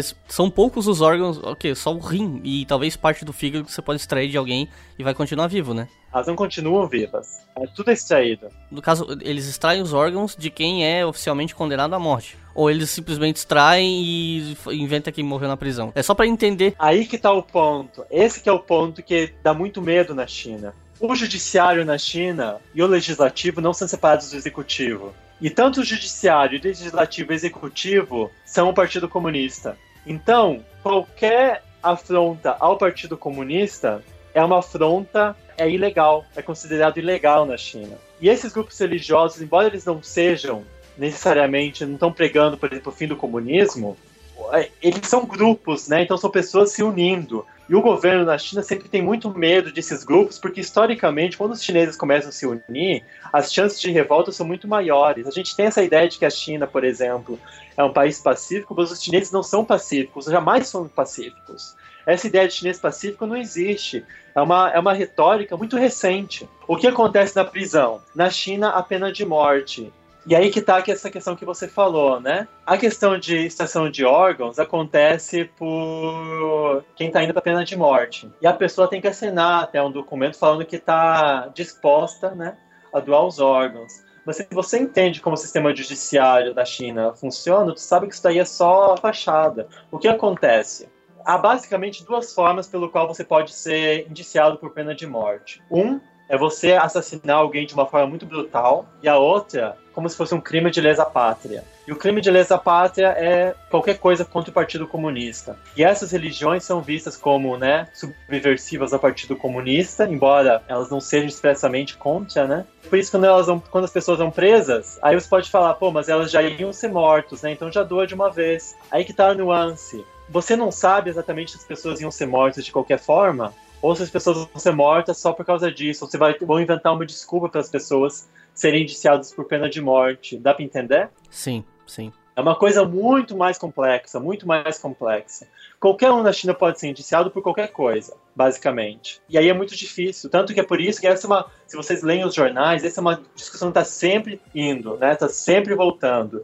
Que na China não tem Estado de Direito. Em Hong Kong você tem. E esse é um dos medos, então, que acontece, né? Da China interferir muito aqui em Hong Kong. E assim, uma pergunta. Isso é sei lá, um tipo de senso comum dentro da China, não Hong Kong, pensando China. Isso é algum tipo de senso comum na China, uma coisa que corre no boca a boca, ou você tem. É... Eu acho que é difícil falar em provas numa situação como essa, né? Mas assim, é uma coisa mais concreta ou é um meio que um senso comum que ocorre dentro do próprio território chinês? Como é que isso chegou aos teus ouvidos? Como é que isso é, é entendido? Então o que acontece? Na China a mídia é controlada pelo governo, né? Então, por exemplo, só para dar um exemplo básico, há três dias atrás teve um cara na China que entrou numa escola e matou 27 crianças. Isso não passou em nenhum jornal da mídia estatal. Nenhum jornal chinês noticiou isso. Isso foi noticiado em Hong Kong e também na mídia chinesa em Hong Kong e também na mídia internacional. E o próprio governo chinês aí também emitiu uma nota, né, falando, falando sobre isso. Mas na mídia dentro da China ninguém sabe que isso aconteceu, a não ser que aconteceu com alguém próximo de você. Com relação à extração de órgãos e prisão, é a mesma coisa. É uma coisa que o governo não fala, porque a mídia não fala, mas é coisa que as pessoas sabem, né, porque é, vai ouvindo, né de uma pessoa para outra. E de vez em quando também tem a mídia internacional que também faz alguns documentários, também tem acesso a alguns materiais. E daí quando a mídia fala isso, né, ela é expulsa da China. Então é basicamente assim como funciona. As pessoas na China sabem que isso acontece, mas por exemplo a questão de extração de órgãos. A China é o país do mundo até hoje com maior a proporção de extração de órgãos do mundo. Então não é essa proporção, mas também Em números absolutos, até porque é gente pra caramba. 1 bilhão e 400 milhões de pessoas, né? Mas a China é um país muito conservador e a questão do corpo na China é uma coisa muito sagrada. São pouquíssimas as pessoas na China que são dispostas a doar os órgãos. Eu vou dar o exemplo da família do meu companheiro, que é uma família bem tradicional, embora seja uma família de Hong Kong, mas o, o pai dele, né, tá vivendo aqui em Hong Kong, tipo, há desde o século XVII, né, a família, mas é uma família muito tradicional chinesa, uma família típica. É uma coisa que não passa nem pela cabeça deles, eles doarem os órgãos. Em 2008, né, o governo chinês emitiu uma nota também falando que ele ia acabar com a extração de órgãos de prisioneiros, mas eles não admitiram que era uma extração forçada. Mas aí você vê os números, a não ser que todos os prisioneiros da China, né, que estão em pena de morte, estão em caminho de pena de morte, achem legal, né, eles realmente sejam iluminados, sei lá, e achem legal doar todos os órgãos, né, a não ser que você acredite nisso, você vê que tem alguma coisa estranha no meio, né. Emitindo essa nota em 2008, os números continuaram subindo, e depois em 2014 emitiram uma outra nota, mas os números continuam subindo. Só que as pessoas na China, a maioria, né, acredita que porque o governo emitiu a nota, então nada mais está acontecendo. E essa é uma diferença muito grande da China e de Hong Kong. As pessoas da China eles realmente têm uma lavagem cerebral muito grande que começa desde a, desde a escola. É uma coisa muito, muito forte. É uma lavagem que a gente sofre, até eu, quando fiquei lá, a gente também sofre isso, porque a gente nem se dá conta, na verdade. Deixa eu eh, aproveitar essa deixa que assim. Quem acompanha o Leitura Obrigatória há muito, muito tempo, talvez saiba que a gente gravou um vídeo junto. Em 2016 você esteve aqui no Brasil visitando família e amigos, e aí a gente gravou um vídeo sobre estudar na China, que era na época do teu mestrado, ou prestes a começar o mestrado. E assim, a conversa durou quase uma hora, só que na época, eu, como eu, eu tinha uma regra autoimposta de não fazer vídeos com mais de 20 minutos, porque eu achava que o pessoal não ia querer ver, eu cortei muita coisa. Então eu deixei só a parte que a gente falou sobre a educação na China mesmo, para ter uma coesão temática no vídeo. Mas a gente também conversou sobre viver na China. E eu me recordo que na conversa que a gente teve, você falava muito assim sobre a questão da saúde pública, transporte, segurança, da, da vida cotidiana na China, de como tu se sentia é, um, se sentia num lugar muito melhor do que o Brasil, que é o parâmetro que você tinha, né? E de que como na época tu não se importava com o fato do, do regime chinês ser ditatorial, porque a qualidade de vida era muito boa. E na época eu não, assim como agora, como nesse episódio, eu não tava ali para ficar batendo boca em relação à tua percepção sobre democracia ou não, sabe? Não, não era a minha intenção na época e também não é agora. Mas eu queria saber assim, o que é que mudou uh, na tua percepção? O que é que. Como tu entende essa situação hoje, né? Porque, do porquê naquele momento uh, o fato de da China ser um país cheio de restrições, autoritário, tal, tal, tal, não era um problema e nesse momento é. E uma outra questão também que eu que é uma crítica que com certeza vai vir quando esse episódio sair, é com relação às fontes das informações que tu, tem, tu passou com relação à prisão e tal, porque eu vejo muito aqui né, no, no, Brasil, especialmente alguns setores da esquerda, o discurso de que esse tipo de crítica ao governo chinês é oriundo de uma imprensa imperialista e às vezes até racista em relação aos asiáticos e aos chineses. Então, minhas duas perguntas, na verdade, são essas. Primeiro, o que mudou em relação à tua percepção? E segundo, qual a tua percepção sobre essas críticas que são feitas aqui, de que essas críticas ao governo chinês são fruto de uma mídia imperialista e racista? Então, sim, eu lembro da entrevista. Aquilo foi em 2016, então eu estava morando na China fazia dois anos. E nos durante os dois primeiros anos que eu estava morando na China, eu não usava VPN. Não sei se as pessoas no Brasil têm ideia do que VPN é, mas VPN é a forma como você faz, é um programa que você usa para você burlar o que a gente chama de grande firewall chinês, que é a, a censura chinesa, né? Eu não sei se você sabe, mas na China você não pode usar Facebook, YouTube, Sim. você não pode usar Twitter, Instagram, Skype qualquer mídia, qualquer jornal que fale mal, fale mal do governo, que eu falo, né, que fale a verdade sobre o que está acontecendo na China, né, ou reporte alguma coisa que o governo chinês não gosta, é censurado. Então, alguns anos atrás teve a BBC noticiou alguma coisa do New York Times também sobre a família do, do presidente atual, né, que sobre os, os Panama Papers, né, que a família do presidente estava envolvida com aquilo, né e o jornal foram banidos da China e até hoje tu não consegue mais usar, então eu, usava, eu, eu não usava VPN. A gente tem que usar VPN para ter acesso, né, a, a, isso daí. Eu naquela época não usava VPN porque eu tava querendo, eu realmente estava me dedicando a estudar chinês, né?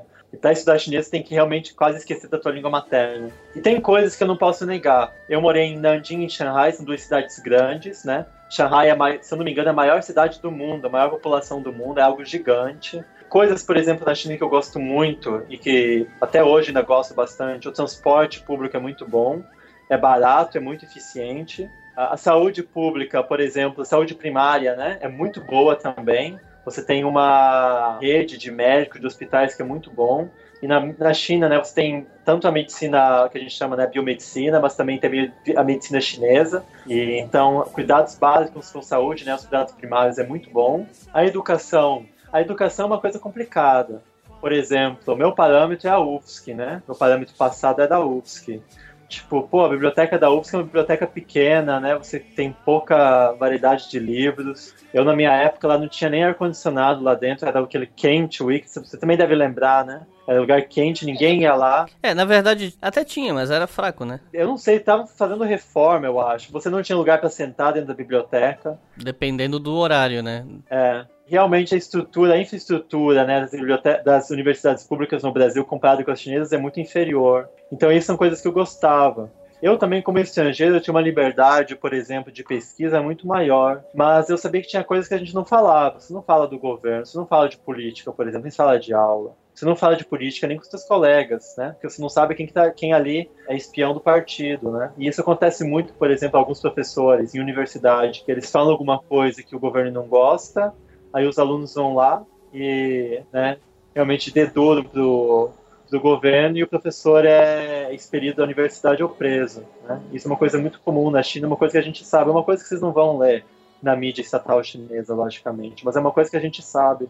Tem um professor, por exemplo, em uma universidade em Shandong, que ele pesquisava um desses grupos religiosos que são considerados subversivos, né? É um grupo católico, se não me engano, um grupo católico que é considerado subversivo pelo governo chinês. E o professor sumiu. Isso foi em 2016, né? O professor sumiu e até hoje ninguém sabe, a família dele não sabe o que aconteceu, ninguém sabe o que aconteceu, é uma coisa que não é divulgada, é uma coisa que a gente sabe porque um dos colegas dele que trabalhava na mesma universidade, depois foi trabalhar na universidade onde eu fiz o mestrado e uma vez ele comentou com a gente. Então é, coisas, é mais ou menos assim, é coisa que a gente vai ouvindo falar. E quando eu estava na China, realmente tem esse lado positivo. A segurança, por exemplo. Eu só em Floripa fui assaltado três vezes, uma vez com arma de fogo, duas vezes com faca, né? Eu morei na China por quase cinco anos e nunca fui assaltado lá. Mas isso não quer dizer que a China não seja violenta. Outras formas de violência na China. Violência, por exemplo, com questão dos imigrantes, dos migrantes, né? Que nesse caso não é nem imigrante. Violência, por exemplo, no interior. Há tráfico de pessoas, há tráfico de crianças, há tráfico de mulheres, há tráfico de esposas. Muito, muita questão de tráfico humano na China. E essa é uma coisa também que o governo Pra ser sincero, o governo tenta dar jeito nisso, mas é uma coisa muito enraizada porque faz parte também. As pessoas que estão por trás disso é como no Brasil são as máfias, né? Então é como a questão de droga no Brasil. Aqui também droga tem um problema muito grande, embora tenha essa ideia, ah, você usa droga é pena de morte, mas há muita droga aqui também, corre solta. É muito fácil você conseguir droga na China. Então tem esses problemas, né? Eu, quando estava na China, não tinha visto isso. Eu não tinha ouvido muito falar porque eu não estava muito envolvido com isso. Eu estava interessado em aprender chinês, mas não interessado a ver como que a política na China funcionava. Então, foi só depois, realmente, nos últimos anos que eu estava lá, né, que eu comecei a me envolver mais com isso. E depois, quando eu vim para Hong Kong, comecei a ler, né, sobre as coisas que acontecem na China relatos né, de pessoas na China. E também colegas, né? Porque em Hong Kong há muitos colegas meus que são da China e eles me contam também o que acontece lá. Mas é coisas que você não vai falar na mídia social. Você fala isso na mídia social, tu vai ser preso, ou vai ser extraditado, ou coisa pior ainda. Então é isso que mudou da minha opinião com relação à China. E outra coisa também que nos últimos anos a China está muito mais autoritária, né? O governo do presidente atual é muito mais autoritário do que o governo dos governos anteriores, muito mais repressivo também. É, e você tava até me. Você tava até falando que o. Eu não, eu não sei se é uma coisa de Hong Kong ou na China também, que o pessoal se refere de forma jocosa ao Xi Jinping como Imperador Xi. Imperador Xi, o caso que eles chamam de Imperador Xi, esse também é na China, isso começou na China. Foram os colegas meus chineses que se referiam a ele como Imperador Xi, eu achei engraçado e comecei a me referir também.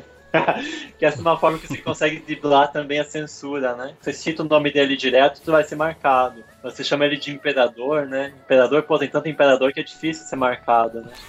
Ele chama ele de imperador. E aí passa nos mecanismos de. Tentar burlar a censura, né? Então, por exemplo, a gente chama ele de imperador porque em 2017, e essa foi a primeira experiência que eu tive de censura grande. Em 2017 teve uma, uma grande reunião do Partido Comunista, né? Uma reunião nacional Congresso Nacional. E a ideia do, do Xi era de acabar com a eleição, no sentido não tem mais ter que ter reeleição. Eu posso ficar no poder por quanto tempo eu quiser. E essa tinha sido uma coisa que o Deng Xiaoping tinha enfatizado lá durante a abertura da China na década de 80, que não deveria acontecer. A gente não deveria ter um novo Mao Zedong, né? Uma nova pessoa que iria ficar no poder por 40, 50 anos, né? Então, desde lá até 2017, a ideia era de que Pô, a gente fala do Partido Comunista, parece algo único, mas há várias, várias facções. Muitas facções. E muitas facções, tipo, tem gente muito progressista e gente muito conservadora, né? Muito reacionária também. E tem gente mais à esquerda, gente mais à direita, que pode parecer uma contradição, pô, gente da direita no Partido Comunista. Aí que tá, o nome é Partido Comunista. É, recentemente até vi uma galera falando que, ah, o Partido Comunista fez expurgos nas suas alas mais à direita. Aí que tá, não é alas mais à direita, é ala direita mesmo. É tipo liberal, economia liberal. Então a ideia do Deng Xiaoping é que a cada 10 anos ia uma ala diferente do Partido Comunista ia, ia ficar com poder. E por isso que eu falei que na década, lá nos anos 2000 até 2010, mais ou menos, era muito positiva a visão das pessoas sobre a China. Por exemplo, tem uns amigos, né, estrangeiros que foram para a China, e eles me falam, pô, eu naquela época podia acessar Google, podia acessar YouTube, podia acessar Facebook. Eu, pessoalmente, também, eu fui na China em 2014, o, presidente atual tomou o poder em 2013. Em 2014, no comecinho, eu consegui acessar Facebook, YouTube, sem usar VPN. A partir de 2015 foi tudo bloqueado, tudo bloqueado. E agora está cada vez pior. Pra vocês terem a ideia, até a mídia brasileira, parte da mídia brasileira é bloqueada na China. Ninguém na China lê Brasil, porque lê português. Mas alguma coisa que a mídia deve ter falado, a Folha de São Paulo deve ter falado que o o governo chinês não gostou, foi bloqueado. Eu não consigo acessar a Folha de São Paulo pela China. Não sei se agora mudou, mas eu não consegui acessar antes. Então essa é a diferença. Em 2017 teve essa reunião e o que aconteceu né, nesse congresso? O presidente, né, ele ah, colocou essa lei para ser votada, né? Votada em muitas aspas. E foi votado por maioria. Ninguém votou contra. tu acredita que num país tão diverso como a China, ninguém é contra o presidente, né? Tem um poder basicamente vitalício, é difícil acreditar nisso, né? E o que aconteceu também, o Xi Jinping, o Xi Jinping, né, quando começou a, quando ele tomou o poder, ele começou a ditas campanhas anticorrupção.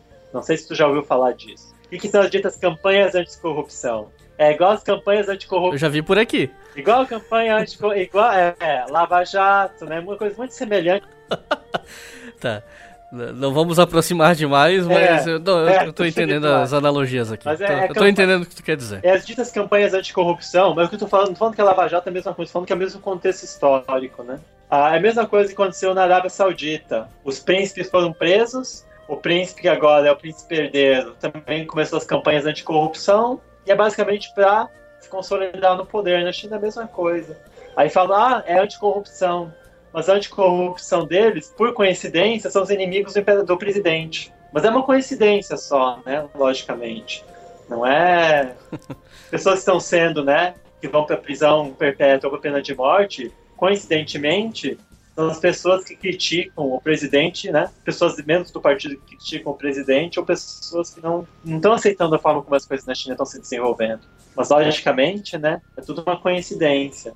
Né? Eu tô, tô sendo irônico, né? Não, não acredito que eu tô falando que é coincidência.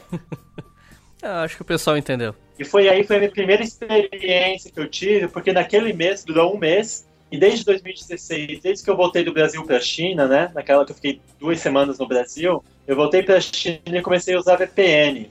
E, pô, realmente, se tu usa VPN, parece que tu vive numa, ah, vive numa democracia como qualquer outra. E aí, em 2017, foi em agosto, não, setembro e outubro, dois meses, que estava tendo essa, essa conferência, né, esse congresso na, em Pequim, né, e era uma coisa muito debatida, porque não, tipo, muita gente estava falando, pô, tu vai querer mais um Mao Zedong agora, de novo? Começar a repressão tudo de novo, o cara querer ficar no poder tudo de novo, querer começar uma dinastia de novo. E aí, naquele mês, a mídia, a, a mídia social na China foi completamente bloqueada. Tu tem ideia disso? O que é isso? WeChat. As próprias redes locais, no caso, então, né? As redes locais. Não tô nem falando de rede Rede internacional, o VPN, que é tolerado na China, mas é proibido, mas é tolerado, né? Foi bloqueado. Eu não consegui acessar a VPN por dois meses. Vou te dar um exemplo. A minha orientadora, ela usa um VPN, que é um VPN legal, criado pela universidade para você ter acesso aos materiais da universidade, né? Então, por exemplo, se você quer acessar bancos de dados enquanto eu estou em casa, tu pode usar o VPN, tu pode, né? Pode uh, acessar esses bancos de dados. Naquele mês, os VPNs da universidade foram bloqueados. Eu morava dentro da universidade, no dormitório da universidade. Eu não conseguia acessar o site da biblioteca, nem sem VPN, porque estava bloqueado. Tu acredita nisso? É uma coisa que eu nunca tinha visto isso antes. Tem um site muito famoso que é o Taobao, que é um site de compras. Não sei se vocês já ouviram falar, que é do Alibaba, né? Sim. O site era bloqueado, você não conseguia fazer nada, você não conseguia comprar. Eu nunca tinha visto isso antes. E foi lá que eu me dei conta, pá, tô vivendo uma ditadura mesmo. Você falou do WeChat, né? Para o é. pessoal que talvez não saiba, o WeChat ele é meio que a alternativa eh, chinesa ao WhatsApp, né? Não só alternativa, né? É, mas é uma coisa muito maior e que agora está sendo parte do controle do Estado também sobre as pessoas. Uh, muitos lugares na China você não consegue mais usar dinheiro vivo, você tem que usar o WeChat. Ou seja, é uma forma que o governo vai saber o que está comprando. O governo não só sabe o que você está fazendo, mas o que você está comprando. O WeChat também é ligado com mapas, então o, o governo sabe aonde você está indo. E outra coisa também, desde 2017, para você usar o WeChat, você tem que aceitar ter a tua câmera do WeChat ligada. Então, a partir do momento que você liga o WeChat, a tua câmera vai ser ligada. Se você não aceitar isso, você não consegue ligar o WeChat. E daí, lógico, né? Por questão de segurança, eles falam.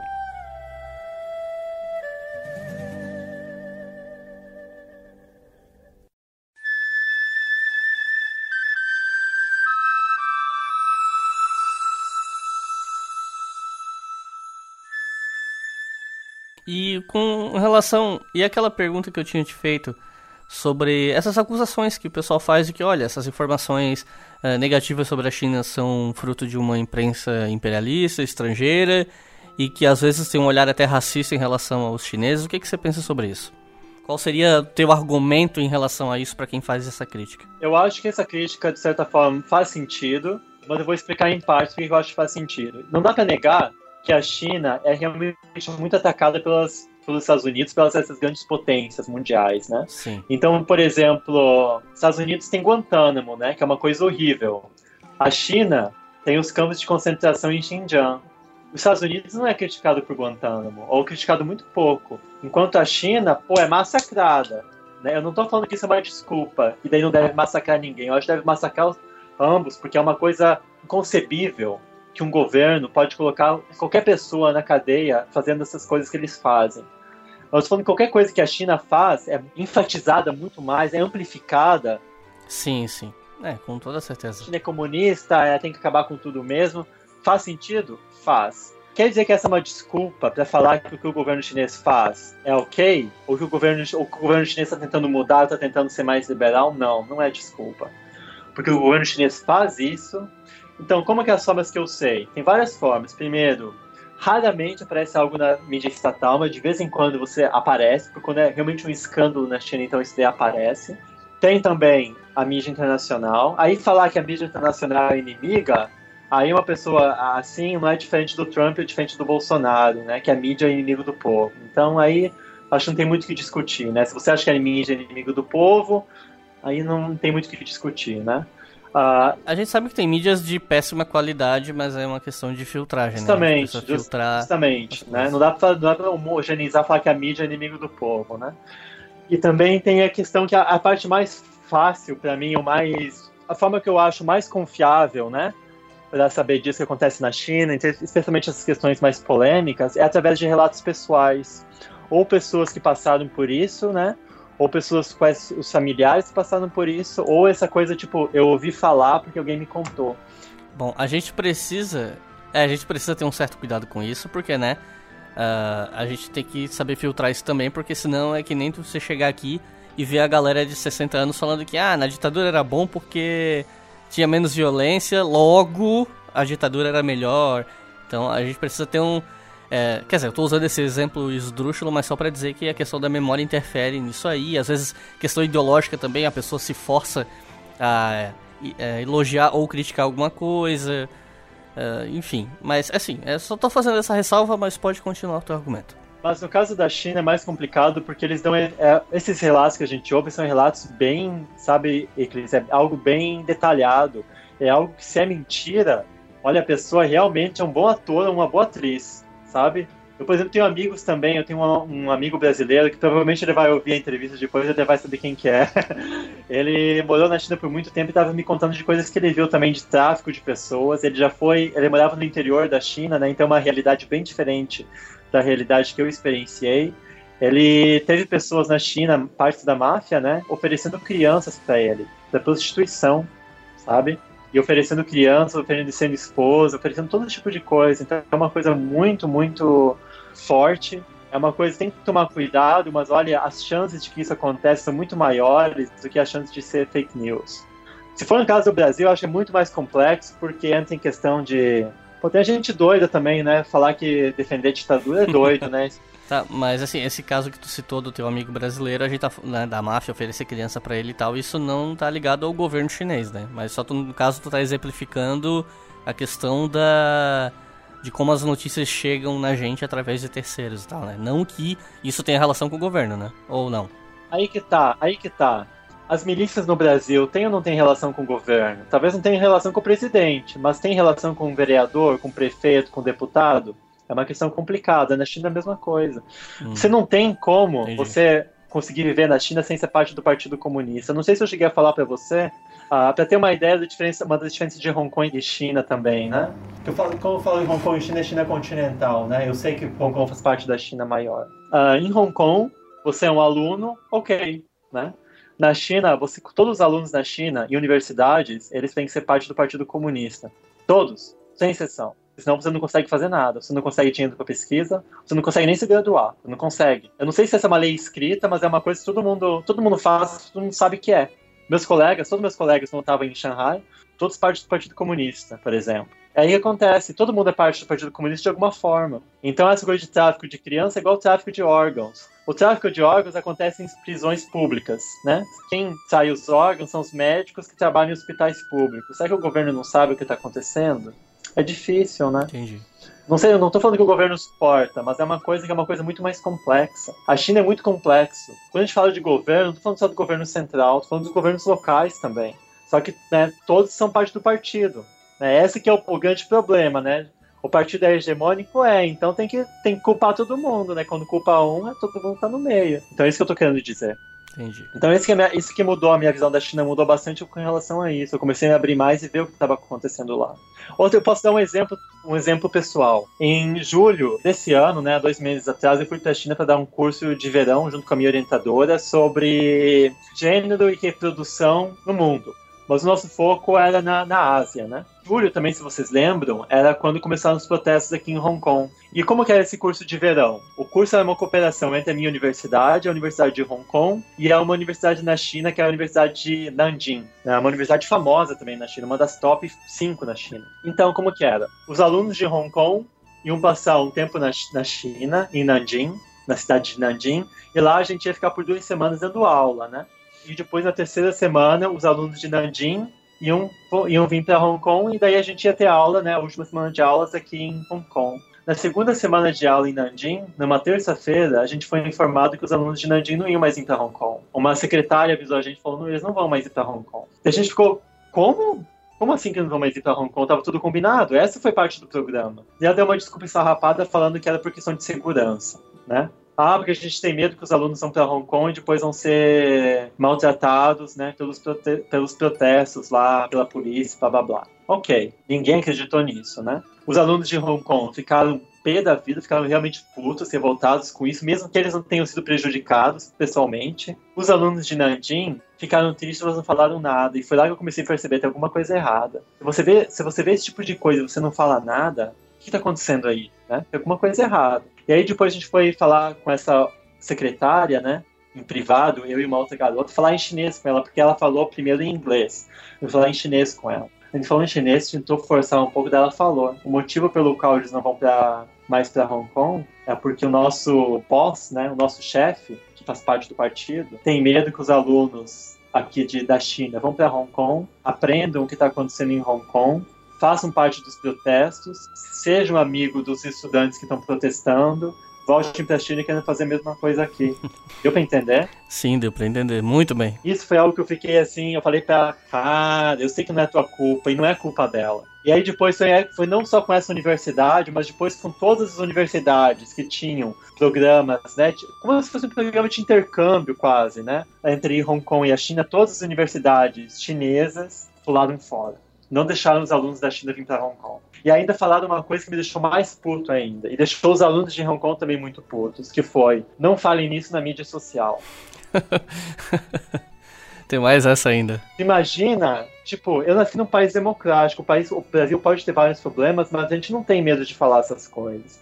Pô, a mulher vai lá e fala tudo isso e depois fala, não fala na mídia social, senão vai queimar nossa imagem. E depois pode sofrer consequências. É, a gente tá passando por vários perrengues aqui no Brasil no momento que esse imbecil tá na presidência, mas a galera tá aí chorando de rir com meme, com piada, o pessoal fala abertamente dos casos de corrupção, e Queiroz, Flávio Bolsonaro. Assim, tem muita gente sendo censurada aqui, a gente sabe disso, os casos vêm à tona. Muita gente sendo censurada, órgãos públicos, e, enfim, a censura tá ocorrendo, mas não chega nem perto do que é isso que tu tá descrevendo. O que tem de tudo, Iclis, é quando você vê essa sacanagem que o governo faz e você vê que as pessoas não fazem nada. E não é que elas não fazem nada porque elas acham ok, elas não fazem nada porque elas têm medo. E eu acho que é importante a gente fazer um disclaimer aqui, que tem, pode ter gente que tá ouvindo esse episódio pensando, ó, oh, tá vendo, tá vendo? Uh, o Bolsonaro é uma merda, mas pior é se o Brasil virasse comunista. Acho que a gente precisa trazer à tona algumas questões, assim, para não ficar nada muito nebuloso para quem tá ouvindo, que assim, como você falou, o Partido Comunista, ele, ele fala em comunismo com características chinesas, né? Tem outra coisa, né? É mesmo dentro de grupos socialistas e comunistas existem muitas divergências em relação à interpretação do que seria um modelo ideal, né? Tanto que você tem, por exemplo, muita divergência entre grupos socialistas que veem de, com um olhar muito crítico as experiências do leste europeu durante a Guerra Fria, e você tem grupos que defendem com unhas e dentes essas mesmas experiências a partir da perspectiva de que é o socialismo real, é o socialismo que pode ser colocado em prática. Então, isso não é homogêneo dentro das esquerdas, não é homogêneo dentro desses grupos. E o mesmo ocorre em relação à China, porque a gente estava conversando em off-topic, você estava me comentando comigo, né, que, como inclusive quem acompanha a leitura obrigatória sabe minha perspectiva disso, a esquerda ela se define em sua essência, tem todas as subdivisões, mas em sua essência tem a questão da igualdade. Né? A questão da igualdade. E você estava comentando comigo de como a China, embora tenha um PIB gigantesco, é um país extremamente desigual e não há grande vontade por parte desse governo, que deveria ser um governo que preza por essa igualdade, em fazer essa distribuição de renda. E aí eu não sei se tu queres falar um pouco mais sobre isso e tal, sobre o que você estava falando de que o governo tem uma relação até violenta com as populações mais pobres, interioranas e tal. Então não sei se você quer falar um pouco sobre isso antes de eu te responder essa pergunta, eu só gostaria de falar um pouco de uma coisa que uma professora na China me falou. E também a questão da, dessa, da imigração, mas também tem outra que é do. que você estava comentando, né? Que tem pessoas que podem falar que ah, essa mídia tá indo, a mídia internacional está indo contra os chineses. Sinceramente, eu acho uma falta de respeito gigante dessas pessoas que não entendem a China e falam que tudo isso é um complô internacional para acabar com a China para acabar com o comunismo na China. Essa é uma falta de respeito gigante, porque você está falando não apenas de ideologia, está falando de vida de pessoas. Você está vendo que a sacanagem que acontece lá está falando, assim como o governo, que isso daí é mentira, não, nada está acontecendo. É igual a Amazônia, a Amazônia não está queimando, é tudo ok e acha que tudo isso daí é ok. Um probleminha ali, mas né, mas tá ok. Isso daí é uma falta de respeito gigante, é muito falta de respeito. Então é uma coisa que eu prefiro nem comentar, porque essa é uma coisa que me deixa realmente, uma coisa que eu realmente não, não, não dá. Eu acho que a pessoa que tem esse tipo de argumento, eu consigo entender em partes, como eu falei. Realmente, a China não poderia, não deveria dar pretexto, né? A China não deveria dar pretexto para essa questão de, por exemplo, direitos humanos, mas ela dá. E quer dizer porque ela dá pretexto, então, porque a China, então a gente não poderia discutir isso? Pô, se é assim, essas pessoas deveriam viver na China. E aí eu vou entrar com a coisa, por que, que eu acho que essas pessoas deveriam viver na China? Porque elas se dizem marxistas, né? Se dizem socialistas. Eu me considero progressista, da mesma forma. Me considero muito mais de esquerda, logicamente, do que de direita. Não consigo entender nem um pouco com direita, nenhuma pauta de direita. Vou dar um exemplo. Essa minha professora, o orientador dela é um professor muito famoso de história na China pós-abertura, né, da década de 70, década de 80, década de 90. E ele era marxista. Ele lia alemão, ele lia Marx, e ele criticou muito o governo, o Partido Comunista, porque ele falava que o Partido Comunista não era marxista. O cara, ele não foi preso, uma vez, foi preso várias vezes, mas ele não foi, né, não foi executado, porque ele era muito famoso. Mas ele foi preso várias vezes, ele sofreu muito, ele morreu na pobreza, embora seja um professor muito famoso, né, vários livros famosos, ele morreu na pobreza e sendo vigiado quase 24 horas por hora pelo partido, por causa das coisas que ele falava. 24 horas por dia, no caso, né? Isso, ele era marxista. Outra coisa, tem um membro do Partido Comunista, é o Li Hui. Ele foi secretário do Mao Zedong, ele começou a ser membro do Partido Comunista lá quando a China ainda era período republicano, né? Lá na década de 20 e 30. Ele é um crítico ferrenho do Partido Comunista, não do Partido Comunista, crítico ferrenho dessa ala mais autoritária do Partido Comunista. Ele também publicou vários livros, nenhum livro publicado na China, todos os livros publicados em Hong Kong ou em Taiwan. E ele morreu uh, ano passado, se não me engano. É, foi ano passado foi começo desse ano. E ele faleceu na casa dele, em Pequim, uma mansão, mas que ele não podia sair. Aí, é isso, isso, que é, isso que é socialismo? Isso que é marxismo? Se for isso, eu acho que não vale a pena. E tem outra coisa também do marxismo. Eu não chamo o que tem na China de marxismo. Nem os chineses chamam isso. E por que, que eles não chamam isso? As universidades na China, elas geralmente têm um departamento ou um centro, pelo menos, de estudos marxistas. O que, que se ensina lá? Até umas décadas atrás tinha até uma onda de realmente vamos tentar compreender o marxismo. Nos últimos anos não tem mais isso. Você não é, você não pode pesquisar marxismo. É quase um tabu você pesquisar Marx ou ler Marx. Putz, é uma, é uma coisa que não deve ler, porque Marx é um pensamento revolucionário, né? Marx é um pensamento revolucionário, pensamento mais, mais de igualdade. Eu não sei se foi ano passado ou foi esse ano, mas eu li uma notícia falando que o governo era. A manchete era ah, o os maiores inimigos do governo chinês, os marxistas. E aí falava Exatamente. sobre como o governo chinês estava preocupado com, com núcleos marxistas, Exatamente. que a partir do marxismo faziam a crítica ao governo. Exatamente, porque realmente se você é marxista de verdade e você vê o que acontece na China e você ainda acha que lá é legal, tem alguma coisa errada ali. Tem algum distúrbio ali, porque coisas, uma coisa não bate com a outra.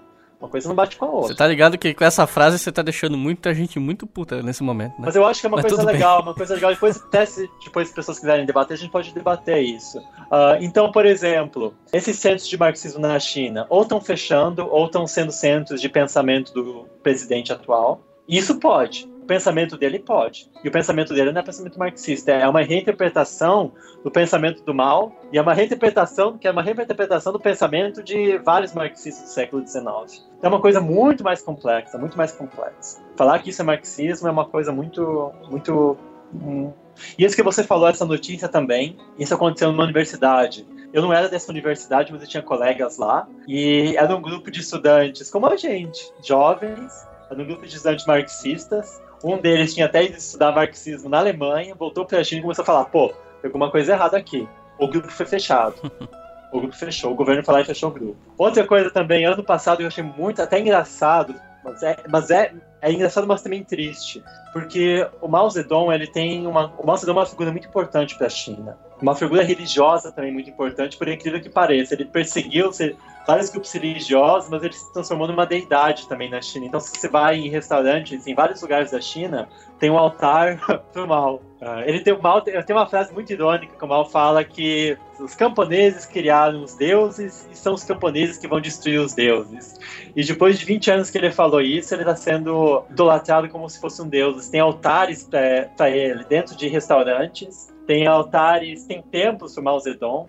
Tem tudo, tem tudo isso daí. Então o Mao Zedong se criou uma figura muito importante para a China. É o pai, né? Imagino que controversa, né? Porque você estava falando que foi um período violento e que tem gente que se preocupa essa coisa do Xi Jinping poder se reeleger e tal.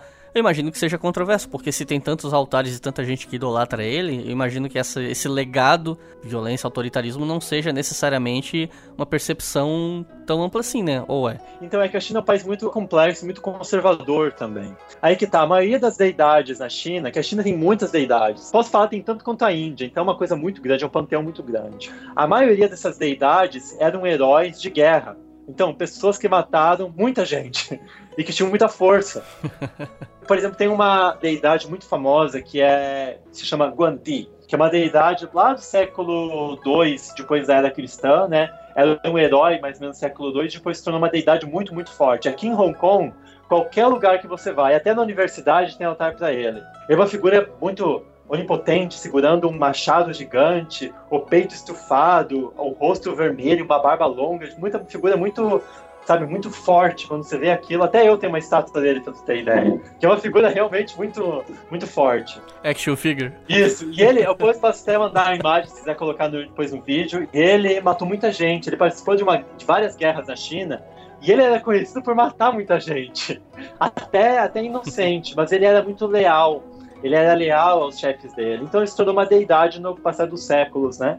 E se você vê a história do, desse Guandi e a história do Mao Zedong, não é tão diferente. Tem histórias do Mao Zedong, por exemplo, que falam que o Mao Zedong, na verdade, também era um deus. E que no começo do século XX a China estava nesse caos, e aí teve uma reunião no céu entre os deuses, um dos deuses maiores, que é o deus de Jade, e o deus de Jade estava tentando resolver, né? Estavam discutindo entre eles, pô, como é que a gente vai resolver os problemas da China, né? A China está nesse caos, a gente precisa de alguém.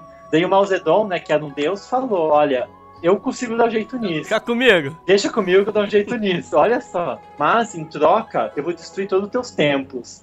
E os deuses falaram, né? Estavam meio assim, pô, será que a gente deixa ou não deixa? No final, deixaram. Porque antes do Mao Zedong, eles tinham deixado outro deus, que era o Chiang Kai-shek. Nossa. Eu, eu, eu assim, eu, honestamente, eu acho que eu prefiro interromper esse papo por aqui, porque tá ficando muito confuso.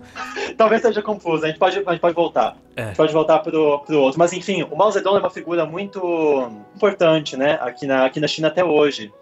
E esses cultos do Mao Zedong também estão sendo suprimidos. Por exemplo, foi aniversário, não sei de quantos anos do Mao Zedong, e as comemorações são proibidas na China. E por ironia, as pessoas que eram para Mao Zedong tiveram que vir para Hong Kong para comemorar o aniversário do Mao Zedong. Então é uma coisa que é um comunismo muito complicado, né? É uma coisa muito, muito difícil isso.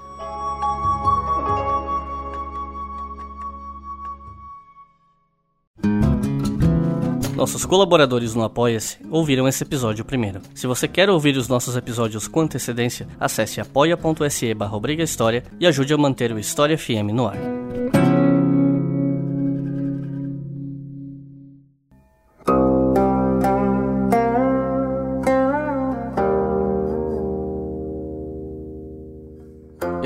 Queria voltar a uma questão que a gente conversou off-topic com relação àquilo que você falou sobre a China ser um país muito desigual, em que tem um discurso muito até problemático em relação aos pobres e tal. Uh, você fala isso baseado exatamente em que argumentos, em que experiências, em que leitura, exatamente vem da onde essa tua percepção?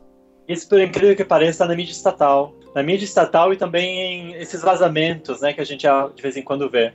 Mas o que que acontece? A China também é muito complicada essas, essas divisões políticas e, e, regionais da China. Então, a China realmente tem um PIB gigante, né? Tem um crescimento muito grande, mesmo 6%, pô, 6% ainda é bastante, né? Esse PIB, na verdade, a China está crescendo tanto graças também a essas classes mais pobres, né? Uma coisa que não dá para negar é que a classe média na China realmente cresceu muito. Tipo, o governo conseguiu tirar milhões de pessoas, se não me engano, quase 500 milhões de pessoas da pobreza, né? Mas um país que tem 1 milhão e 400 bilhões de pessoas, 500 milhões ainda não é muito, né? Ainda, porque você não vai, não quer dizer que tem mais de, ou seja, um bilhão de pessoas que é classe rica, não é, né? Então tem um bilhão de pessoas que é classe Bom, pobre. Mas é, é considerável, né? É, a gente tá falando de praticamente um, é um terço da população, a gente também não pode ignorar isso, né? Com certeza, é um número muito significativo. Mas o que acontece? Tem essa classe média na China, né? Uma classe média, classe média baixa, mas também tem essas classes mais pobres, que são a maioria, né? Que constituem a população chinesa. E o que acontece? A maioria dessas pessoas pobres, elas vêm do interior. Elas vêm do interior, vão trabalhar em cidades grandes, como, por exemplo, a cidade onde eu morei, que é Shanghai, e vão trabalhar na infraestrutura, vão trabalhar na construção civil, né? Trabalho braçal, mesmo que pessoas daqueles lugares não querem fazer. Só que essas pessoas, elas têm como se fosse uma, uma licença. Elas podem trabalhar lá por algum tempo e depois têm que voltar voltar para o interior. E elas não querem voltar para o interior porque é uma coisa, tipo, essas pessoas de vez em quando vivem, por exemplo, em Shanghai por 10 anos. Elas trazem a família delas para lá. E elas trazem a família de uma forma ilegal, porque se elas trazem as famílias para cidades grandes, elas não podem usufruir de educação pública e não podem usufruir de saúde também. E não pode nem alugar casa de uma forma legal. Eles são imigrantes ilegais dentro do próprio país? É tipo isso? Justamente, eu nunca tinha visto em nenhum outro país do mundo. Se isso acontece em outro país, eu não conheço. E é proibido. Então o que acontece? Essas pessoas têm que morar em bairros, né, mais pobres, E o governo. E outra coisa que eu não sei se tem no Brasil é assim: na China, o governo é dono da terra. E você só é dono da tua casa por 70 anos. Isso daí tem no Brasil também, será? Não, não. Na China é assim. Então o governo pega essas brechas na Constituição e quando vê que o número de pobres em uma região está aumentando muito, o número de pobres em cidades grandes, né, como Shanghai, por exemplo, que é a vitrine da China. Quando o número de pobres está aumentando muito, eles vão lá e falam: olha, essa terra aqui é nossa, vocês estão aqui ilegais, e mandam eles embora E isso daí está na mídia estatal também. Isso daí mostra que são essas ditas que eles dizem reformas higienistas, né? E é engraçado que eles usam esse termo reformas higienistas de uma forma muito muito positiva, porque eles são realmente, eles destroem essas favelas e no lugar colocam prédios, colocam condomínios, colocam shoppings. Isso é coisa que eu vi diretamente em Shanghai. Tem uma região de Shanghai que é uma região antiga, que é a região da cidade antiga, é uma região realmente pobre, no sentido que, pô, parece um favelão aquilo lá, mas é legal porque tu vê realmente a China de verdade, né? Tipo, uma coisa muito específica de Shanghai. E a região, no, em 2018, foi completamente destruída da, da área a shopping mall. E aí também teve um vazamento há dois anos atrás de, uma, de um governo de Pequim o governo de Pequim também estava fazendo a mesma coisa, destruindo essas construções mais antigas, pra, né, mandando as pessoas embora para o interior e construindo shoppings e tudo mais. E aí o governo se referiu a essas pessoas imigrantes, né, um termo que está traduzindo para o português seria escória. Eles são escória. E aquilo lá chegou, foi um debate gigante na mídia chinesa. O cara que falou aquilo foi destituído do poder, se eu não me engano, ele foi preso também. E foi preso por corrupção depois.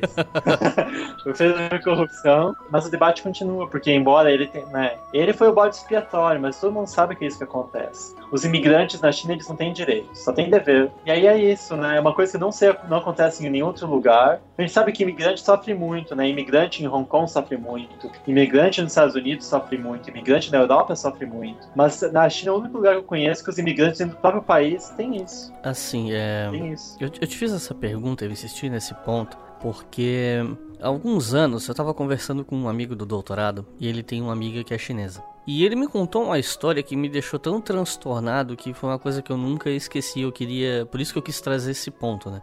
Ele me falou que ela, essa moça, ela não queria depois que ela, lá, saísse do trabalho dela, se aposentasse, qualquer coisa assim, ela não queria mais morar na China porque ela detestava o governo. E aí o exemplo, um dos exemplos que ela mencionou, que foi o que esse meu amigo mencionou pra gente no, no, almoço, é que na região onde ela mora, que seria no norte da China, não sei se é na Manchúria ou, ou é outro lugar, no inverno neva muito, é faz um frio absurdo, porque é uma região montanhosa tal. E segundo palavras dela, e lembrando que eu tô falando isso de terceira mão, né? Ela afirmava que o governo do, da região deixava os moradores de rua, pessoal mais pobre, morrer no frio, congelado, deliberadamente. Quando vinha né, o período de degelo, o governo ia lá, recolhia os corpos, levava embora e usava isso como um mecanismo de para se livrar dos pobres, dos moradores de rua e etc. Isso me deixou tão transtornado que eu que eu fiquei pensando, cara, se eu tivesse lido isso num, num The Guardian, eu ia achar, cara, isso aí deve ser tipo aquela galera que fala de gente da Coreia do Norte que foi executada e depois o cara aparece vivo. Deve ser uma dessas coisas que o pessoal fala para dizer, olha, tá vendo o comunismo. Mas ouvindo isso de uma chinesa que mora na região onde isso acontece, né? E aí, no caso, ouvi de segunda mão ali, eu nunca esqueci e que sempre me fez ter um olhar negativo em relação ao governo chinês.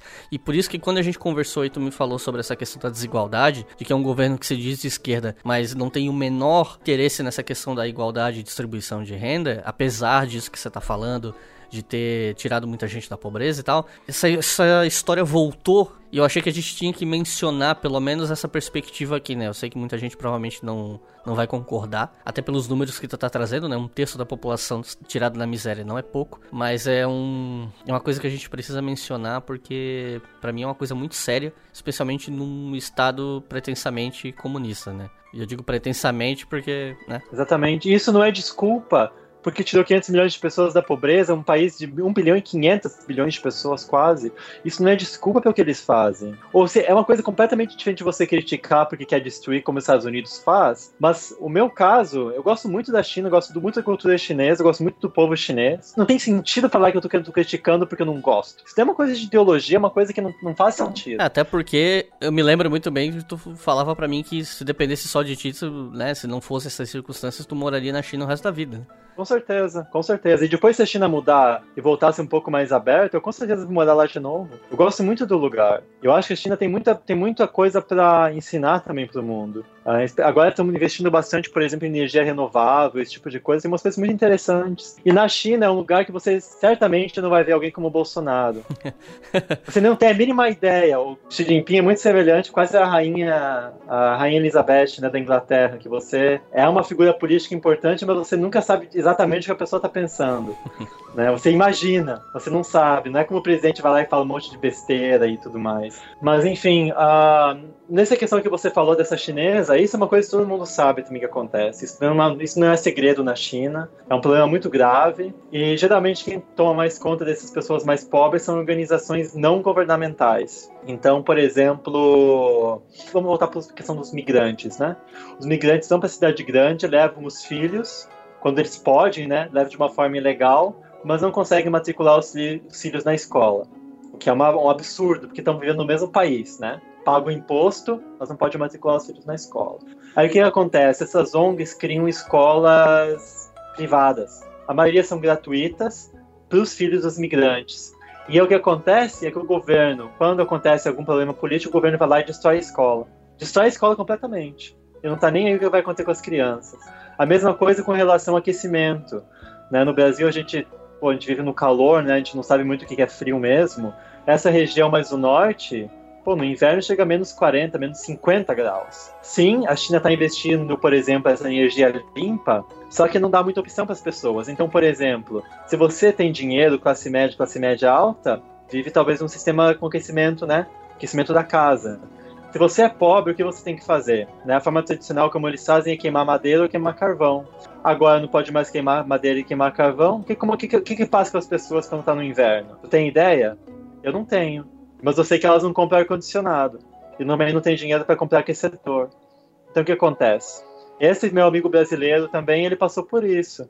Ele não passou por isso que ele saiu, quando ele saiu do interior já tinha, não estavam ainda essas, essas leis, mas agora sim. Agora falou que as pessoas lá estão morrendo de frio, dentro de casa. Como é que tu explica tudo isso, né? Então, por um lado, sim, é bom para o meio ambiente, mas, pô, se você não dá subsídio para as pessoas, né, terem uma alternativa, né? Tem uma alternativa. Então como é que como é que tu faz com isso? Daí falar, ah, se você fala mal disso daí, se você fala isso daí, quer dizer que tu não gosta da China? Tu Pô, é um imperialista? Eu não gosto do partido.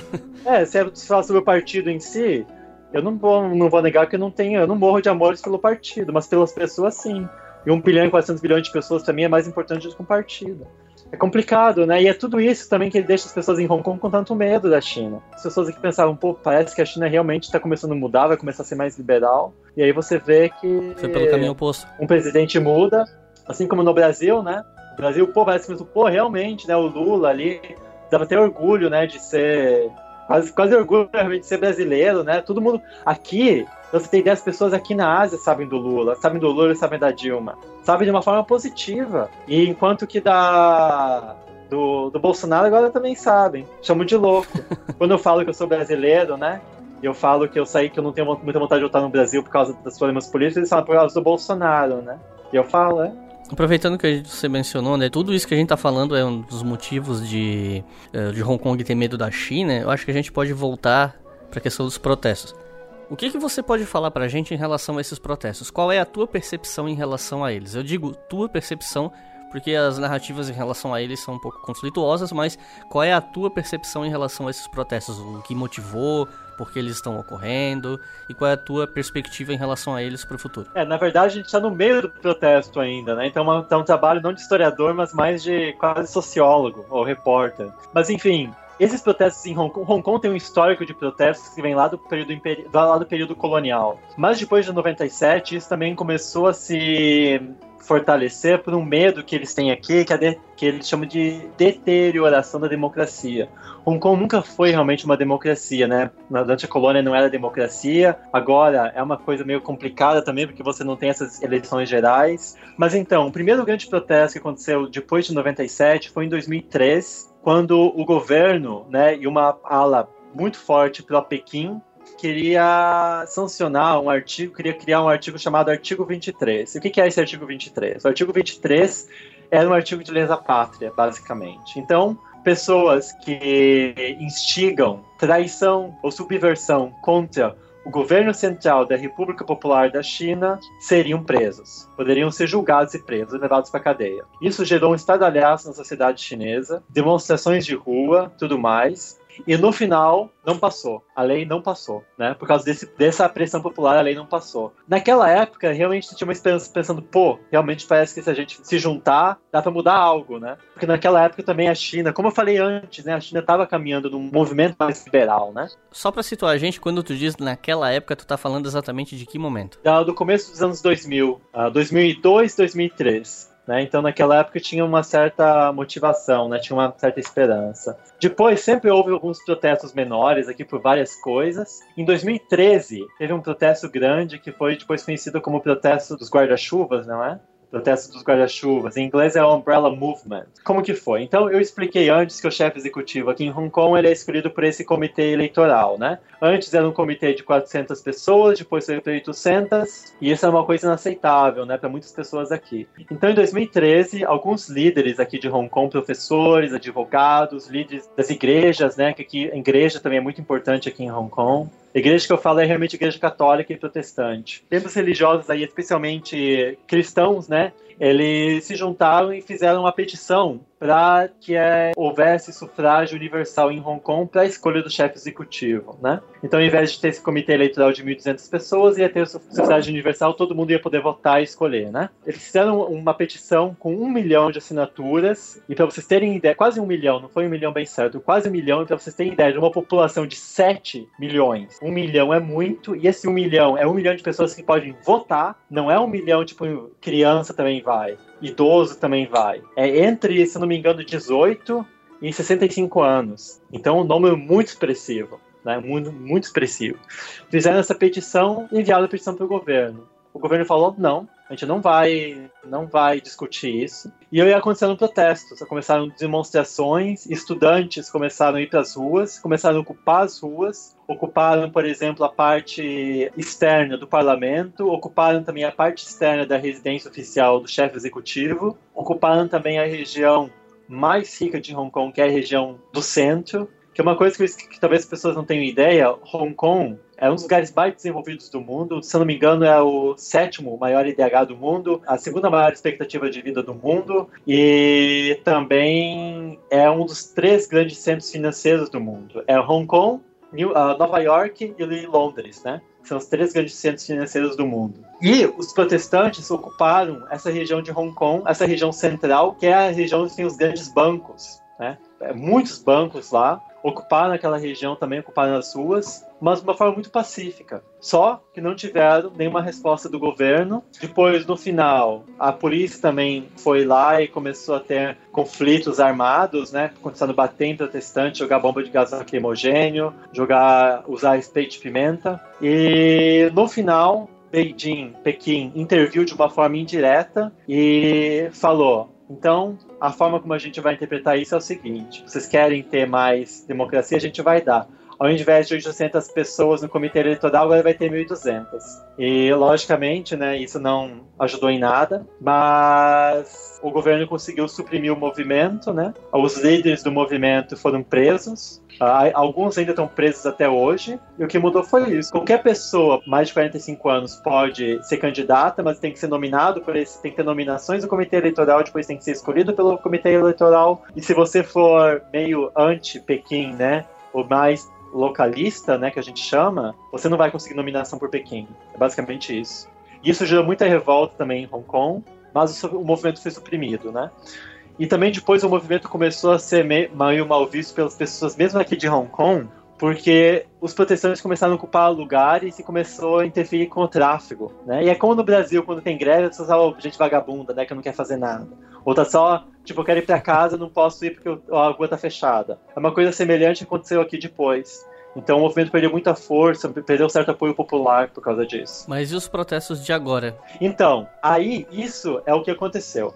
Depois foi em 2016. Por causa desse movimento em 2013, né? Em 2016 houve eleições para o parlamento e um número muito expressivo de pessoas pró-democracia foi eleito. Ao todo, tiveram 12 candidatos, só que seis deles foram desclassificados pelo Comitê Eleitoral e outros seis foram desclassificados durante o juramento, porque eles mudaram palavras do juramento e dois deles falaram palavrões anti-China. O juramento é um juramento que eles têm que fazer falando que eles vão uh, obedecer às leis e obedecer ao governo central da República Popular da China. E eles falam palavrões lá no meio e por isso são desclassificados. E foi também uma crise que aconteceu aqui, né? Porque foi uma interferência direta da China, porque a China que falou que eles iriam ter que ser desclassificados, porque o que tem aqui? Um país, dois sistemas. Mas é um país. Se aqui em Hong Kong é o sistema judiciário eles não se importam, se é o sistema econômico não se importam, se é o sistema político não se importam, mas é um país e é um país soberano a China tem controle aqui, militarmente, pelo menos. E essa é uma coisa que os chineses não abrem mão. O Partido Central não abre mão, né? Ou o governo central não abre mão. Então esses, esses políticos, eles são desclassificados. E aí criou uma certa desesperança também em Hong Kong que Pequim estava interferindo demais. E aí, finalmente, a gente vem para 2018 uma chefe executiva foi eleita, que é Carrie Lam, foi eleita pelo esse comitê de 1.200 pessoas. Fizeram pesquisas, né, essas pesquisas de opinião em Hong Kong ela não tinha maioria, era uma das mais baixas, na verdade. A maioria das pessoas não apoiava ela, mas ela foi eleita pelo comitê, o que gerou já muita revolta e já começou a reaquecer né, esses discursos sobre a eleição do chefe executivo. E aí, esse ano, ela criou uma dita lei de extradição. O que é essa lei de extradição? Tem um preâmbulo antes dessa lei que foi que teve um, tinha um casal, o cara é de Hong Kong, a mulher é de Taiwan. Eles viajaram para Taiwan e o cara matou a mulher, matou a namorada e fugiu para Hong Kong. E Hong Kong não tem uma lei de extradição com, a, com Macau, com Taiwan ou com a China. Geralmente essas leis de extradição elas são feitas não por bloco, mas país por país, né? Então Hong Kong tem lei de extradição com outros países, mas não com Taiwan, Macau ou a China. Então o que, que ela queria fazer? Essa foi um pretexto que ela queria ela disse que queria resolver esse problema, né? E queria extradir esse cara de, de Hong Kong para ser julgado em Taiwan pelo assassinato dessa garota de Taiwan. E o que aconteceu? Antes disso, em 2018, 2015, também. Então foi já alguns anos atrás teve um desaparecimento de cinco vendedores de livros aqui em Hong Kong. Não sei se vocês já ouviram falar. Não, nunca ouvi falar desse caso. E por coincidência, essa é uma coisa importante também. Esses são, são cidadãos né, de Hong Kong. Alguns deles têm dupla cidadania, então eles têm cidadania também da Suécia e acho da Inglaterra, se não me engano, né, do Reino Unido. E eles tinham livrarias numa região muito rica também aqui de Hong Kong, que é uma região muito central, que se chama Causeway Bay. Eles tinham as livrarias lá e eles vendiam vários tipos de livros mais alternativos, especialmente livros anti-governo da China. Livros criticando o presidente, né, mostrando umas, uns vazamentos né, de corrupção no governo e tudo mais. E em 2015, entre agosto e dezembro de 2015, por coincidência, coincidência entre aspas, os cinco vendedores de livros sumiram. Eles sumiram e depois de alguns meses, também por coincidência, eles apareceram na China, na mídia estatal. Apareceu que eles estavam presos na China, apareceu na mídia estatal chinesa e estavam reiterando o que eles fizeram. Mas o que eles fizeram, logicamente, né, o governo chinês não pode falar estavam vendendo o livro contra nós. O que, que foi? Inventaram um monte de desculpa. Ah, um deles atropelou uma pessoa há 30 anos atrás. Outro não pagou a dívida de um carro. Outro fez mais alguma coisa assim, mas todos pediu desculpa, sabe? E por coincidência, os cinco. Os cinco vendiam livros contra a China e os cinco foram indiciados e tiveram daí que fazer um discurso público, confirmando os erros deles do passado. Isso daí é uma, é uma tática que o governo faz desde a China Imperial. Coisa pública, sabe? Você tem que publicamente falar o que, você fez de errado. Mas nenhum deles falou do, dos livros que eles vendiam, logicamente, né? Porque se falar isso daí, pô, aí é fica feio demais pro governo também, né? Então apareceu isso, eles foram presos, dois deles foram liberados, iam para Hong Kong. Um deles, desde que foi liberado, não falou nada, não falou com a mídia, não falou mais nada com ninguém. Silêncio total, absoluto. Enquanto que o outro deles veio para Hong Kong e de Hong Kong fugiu para Taiwan agora está em Taiwan e aí falou tudo que aconteceu lá e ele foi abduzido. O que aconteceu é que a, a China mandou oficiais para Hong Kong e esses vendedores de livros foram abduzidos para a China. E esse seria uma, uma afronta direta à Constituição de Hong Kong. E isso foi o que fomentou todos esses debates com relação a essa lei de extradição. O que é essa lei de extradição? A lei de extradição é basicamente legalizar Isso. Que o governo chinês simplesmente vá, sequestre pessoas em Hong Kong, inclusive desafetos políticos, não necessariamente criminosos de fato, e que isso fique legalizado e que vai deixar as pessoas vulneráveis. Não vai mais ser abdução, né? Vai ser algo legal. Aí tem uma nota na, nessa lei. O que, que é? O que, que aquela nota fala? Se é fugitivo político, né? Ou se é julgamento por questões políticas, aí Hong Kong não vai deixar ser extraditado. Os vendedores de livro, foi julgamento político? Foi. A China fala que não foi. A China fala que não foi, mas todo mundo sabe o que acontece. Esse é o problema, porque o judiciário na China, a China não tem esse estado de direito, né?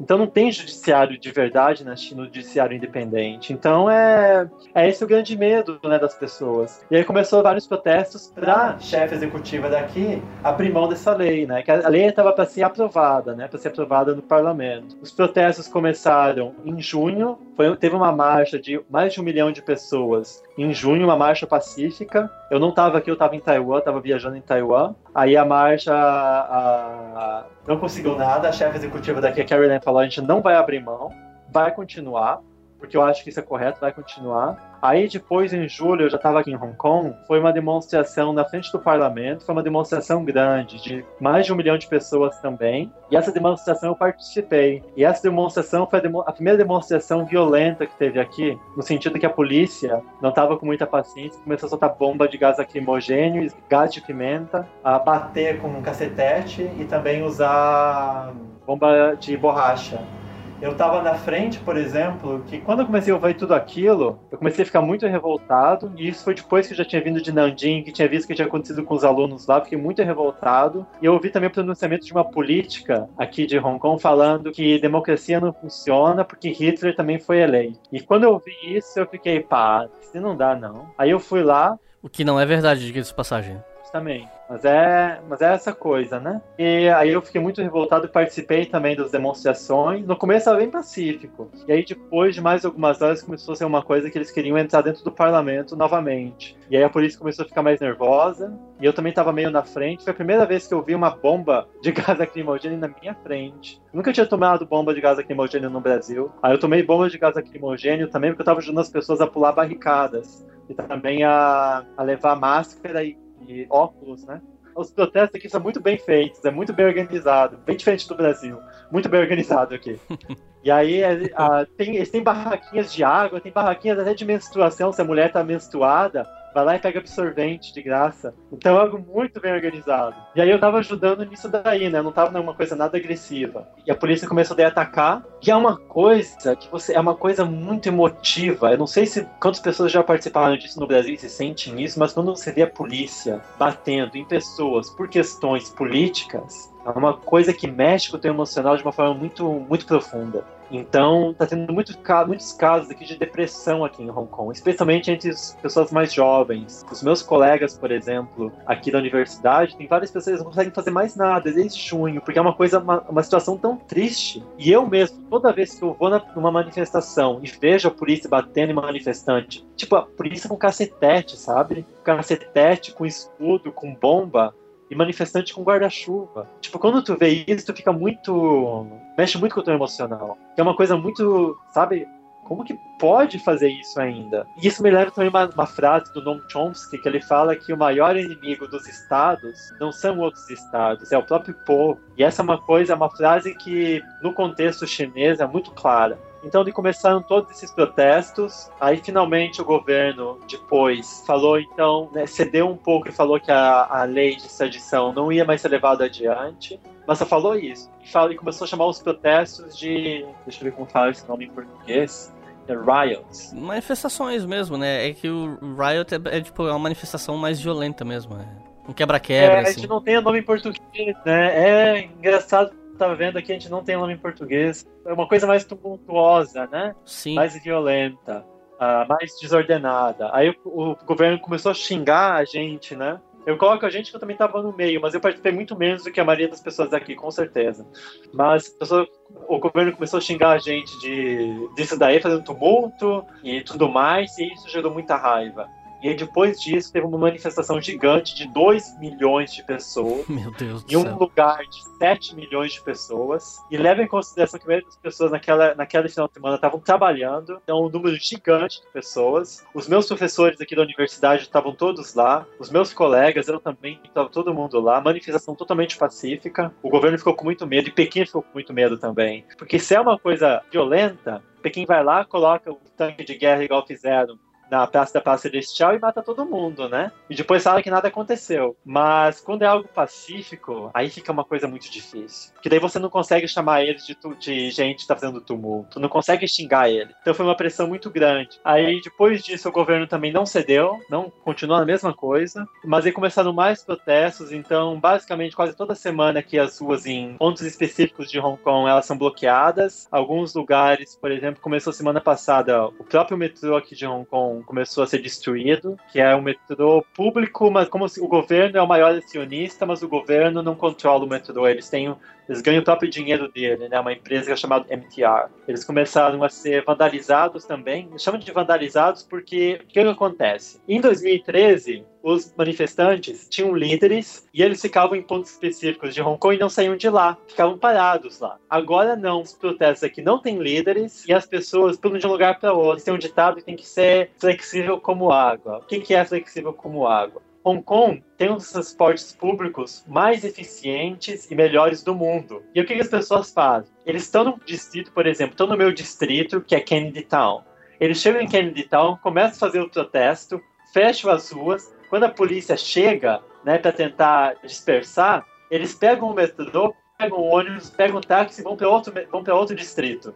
E aí lá fazem a mesma coisa. Então a polícia fica exausta que a polícia, tipo, é 30, 40 anos usando roupa pesada, né? Enquanto manifestantes é, tipo, 18 anos, 25 anos. É tipo gente que tá na muita energia, né? Então eles pulam de um lugar para outro fazendo isso. Mas é a polícia, claro, quando tem confronto com a polícia, aí é uma coisa muito mais violenta. E uma coisa que Pequim não gosta mesmo é quando os manifestantes começam a provocar independência. Então, por exemplo, duas semanas atrás teve uma coisa engraçada que um manifestante aqui de Hong Kong pegou uma bandeira da China e jogou dentro do mar. Cara, você não tem ideia do estardalhaço que foi isso na China. Aqui em Hong Kong até que não foi tanto, mas na China, pegar a bandeira da China e jogar dentro do mar, isso daí passou na mídia estatal, passou nos meus grupos de WeChat, por exemplo. Olha, o governo tava, tipo, a gente tolera qualquer coisa, mas isso não. E aí também começaram a jogar ovo podre nos escritórios né, de representantes de Pequim aqui, na, aqui em Hong Kong. Um desses escritórios, por exemplo, é bem perto aqui de onde eu moro. Começaram a jogar ovo, jogar sujeira, destruíram tudo lá, tipo, por fora, né? Então foi uma coisa violenta, mas a polícia foi muito, está sendo muito, muito mais violenta do que a polícia foi antes. Esse é um problema complicado, porque o governo de Hong Kong está usando a polícia por uma questão política. Porque o que a polícia tem a ver com tudo isso daí? Entende? Não estou falando que a polícia faz certo em bater, né? Mas a polícia ali, tipo, fica numa situação muito difícil. Porque a polícia não vai resolver isso. Esse é um problema político. Então quem tem que resolver são os políticos. Os políticos não estão resolvendo porque eles não querem abrir mão de nada. E não querem abrir mão também porque eles têm medo de Pequim. Tem medo por quê? Tanto porque o governo de Pequim agora é um governo muito mais autoritário, mas também porque, como a gente sabe, a China está no meio de uma guerra comercial com os Estados Unidos e a China está perdendo. Então, a China, por muitos anos, né, o Partido Comunista ele foi tolerado, né, toda a repressão e tudo mais, porque a economia estava crescendo muito. Pô, 500 milhões de pessoas saindo da pobreza, né, um número muito grande. Então isso chamou muita atenção das pessoas. Mas a partir do momento que a economia começar a declinar, já está declinando, começa a surgir protestos dentro da China, isso já está acontecendo. Começa a ter greve dentro da China, isso já está acontecendo, embora seja legal. E a autoridade do partido começa a ser colocada em xeque. E se o partido agora começa a ceder em Hong Kong, né, em nome da democracia, tu consegue imaginar o papel simbólico disso, né? Pequim tem muito medo também que os protestos, né, e o motivo pelo qual os protestos estão acontecendo também se espalhem para a China. Então eles não querem ceder em nada. Como a gente já está há muito tempo aqui, para finalizar, eu queria só te perguntar uma coisa. Eu tenho visto algumas manifestações do pessoal reclamando que as manifestações em Hong Kong têm o dedo dos Estados Unidos no meio. A gente sabe muito bem o que, é que os Estados Unidos faz e fez e continua fazendo ao redor do mundo em termos de expansionismo, de imperialismo. A gente sabe que isso funciona, isso não é teoria da conspiração esquerdista nem nada do tipo. Agora, no caso de Hong Kong, qual é a tua perspectiva em relação a essa crítica? Então, faz sentido, né? Os Estados Unidos, como você mesmo falou, a gente sabe que os Estados Unidos está no mundo todo. E como eu falei, há uma guerra comercial entre a China e os Estados Unidos e uma guerra que uma guerra complicada, é bilhões e bilhões, uma guerra que está afetando o mundo todo, na verdade. Então isso acontece. Falar que os manifestantes aqui estão sendo suportados, ou que os Estados Unidos é que está criando todo esse fordunço, isso, novamente, uma falta de respeito muito grande com as pessoas daqui, é não entender a realidade daqui. Então, é uma coisa que não tem muito o que discutir, né? Porque isso daí é um papo, é um papo furado. Isso tem, isso não tem sentido. A não ser que você ache que lutar por democracia seja uma coisa que não vale a pena. Quem acha que não vale a pena poderia ir para a China, para a Rússia, talvez. Podia tentar viver lá. Tenta fazer manifestação lá para ver o que acontece. Tenta falar essas coisas na internet para ver o que acontece. Então, eu acho uma coisa complicada. O que aconteceu aqui? Então, agora, ontem, a, a chefe executiva daqui, a Carrie Lam, oficialmente falou que vai, vai revogar a, essa lei então tiveram que realmente ceder. A gente não sabe o que vai acontecer agora, mas os manifestantes ainda não vão parar. As manifestações vão continuar porque eles querem outras coisas. Não é só a lei de extradição mais. É também a questão do, da, da votação, é luta por democracia. Então é uma luta completamente legítima. Qualquer luta que esteja em prol da democracia é uma luta legítima. Por isso eu acho que as coisas vão continuar de uma forma ou de outra. Talvez as manifestações vão, não vão ser tão frequentes, Talvez seja mais algo de final de semana, mas elas, eu duvido que elas vão parar.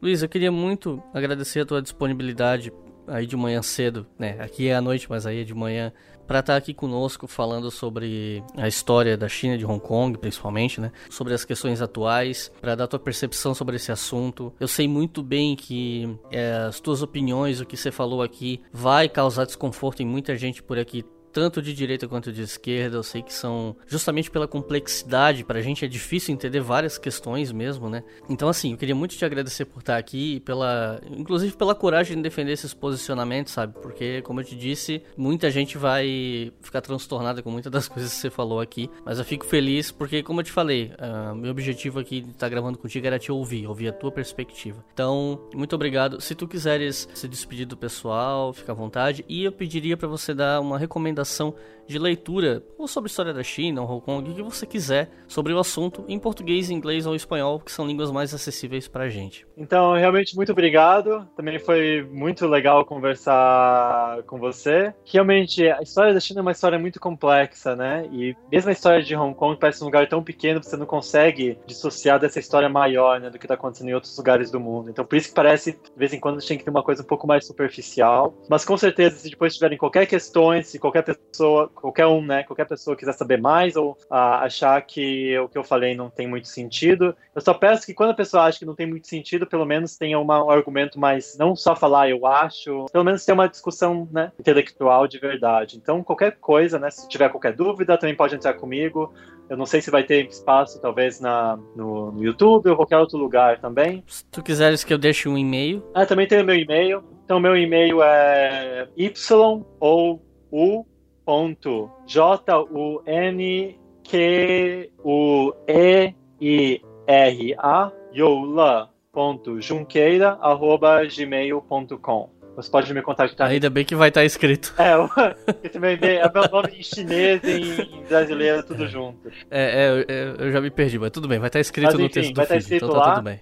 Então, com relação à sugestão de leitura, tem alguns livros que são mais gerais sobre a história da China moderna, que eu acho que é bem interessante. Tem um que é um livro bem grosso, então eu acho, vale, eu acho que vale muito a pena, é um livro mais um público geral, que se chama The Search for Modern China. É, foi escrito pelo Jonathan Spence. Se não me engano, ele é um historiador americano muito famoso, então muita coisa que eu falei aqui vocês vão conseguir achar nesse livro, mas talvez até um pouquinho mais detalhado, né, porque eu não tive tanto tempo. Com relação a outros livros, Aí depende muito, tá saindo muita coisa nova agora e eu teria que dar mais uma olhada também nas livrarias, porque tá tendo, saindo muita coisa agora justamente por causa dos protestos. Mas se não for um livro, eu gostaria de indicar um filme que eu acho que é muito, muito legal e vale muito a pena. É um livro, é um filme bem longo, que é The Last Emperor, que é O Último Imperador. Não sei se já foi, se tem no português. Eu recomendo muito Tem, assistir. tem. Vale... Ele é até bem famoso, na verdade. Isso, isso. O diretor do filme é muito famoso, né?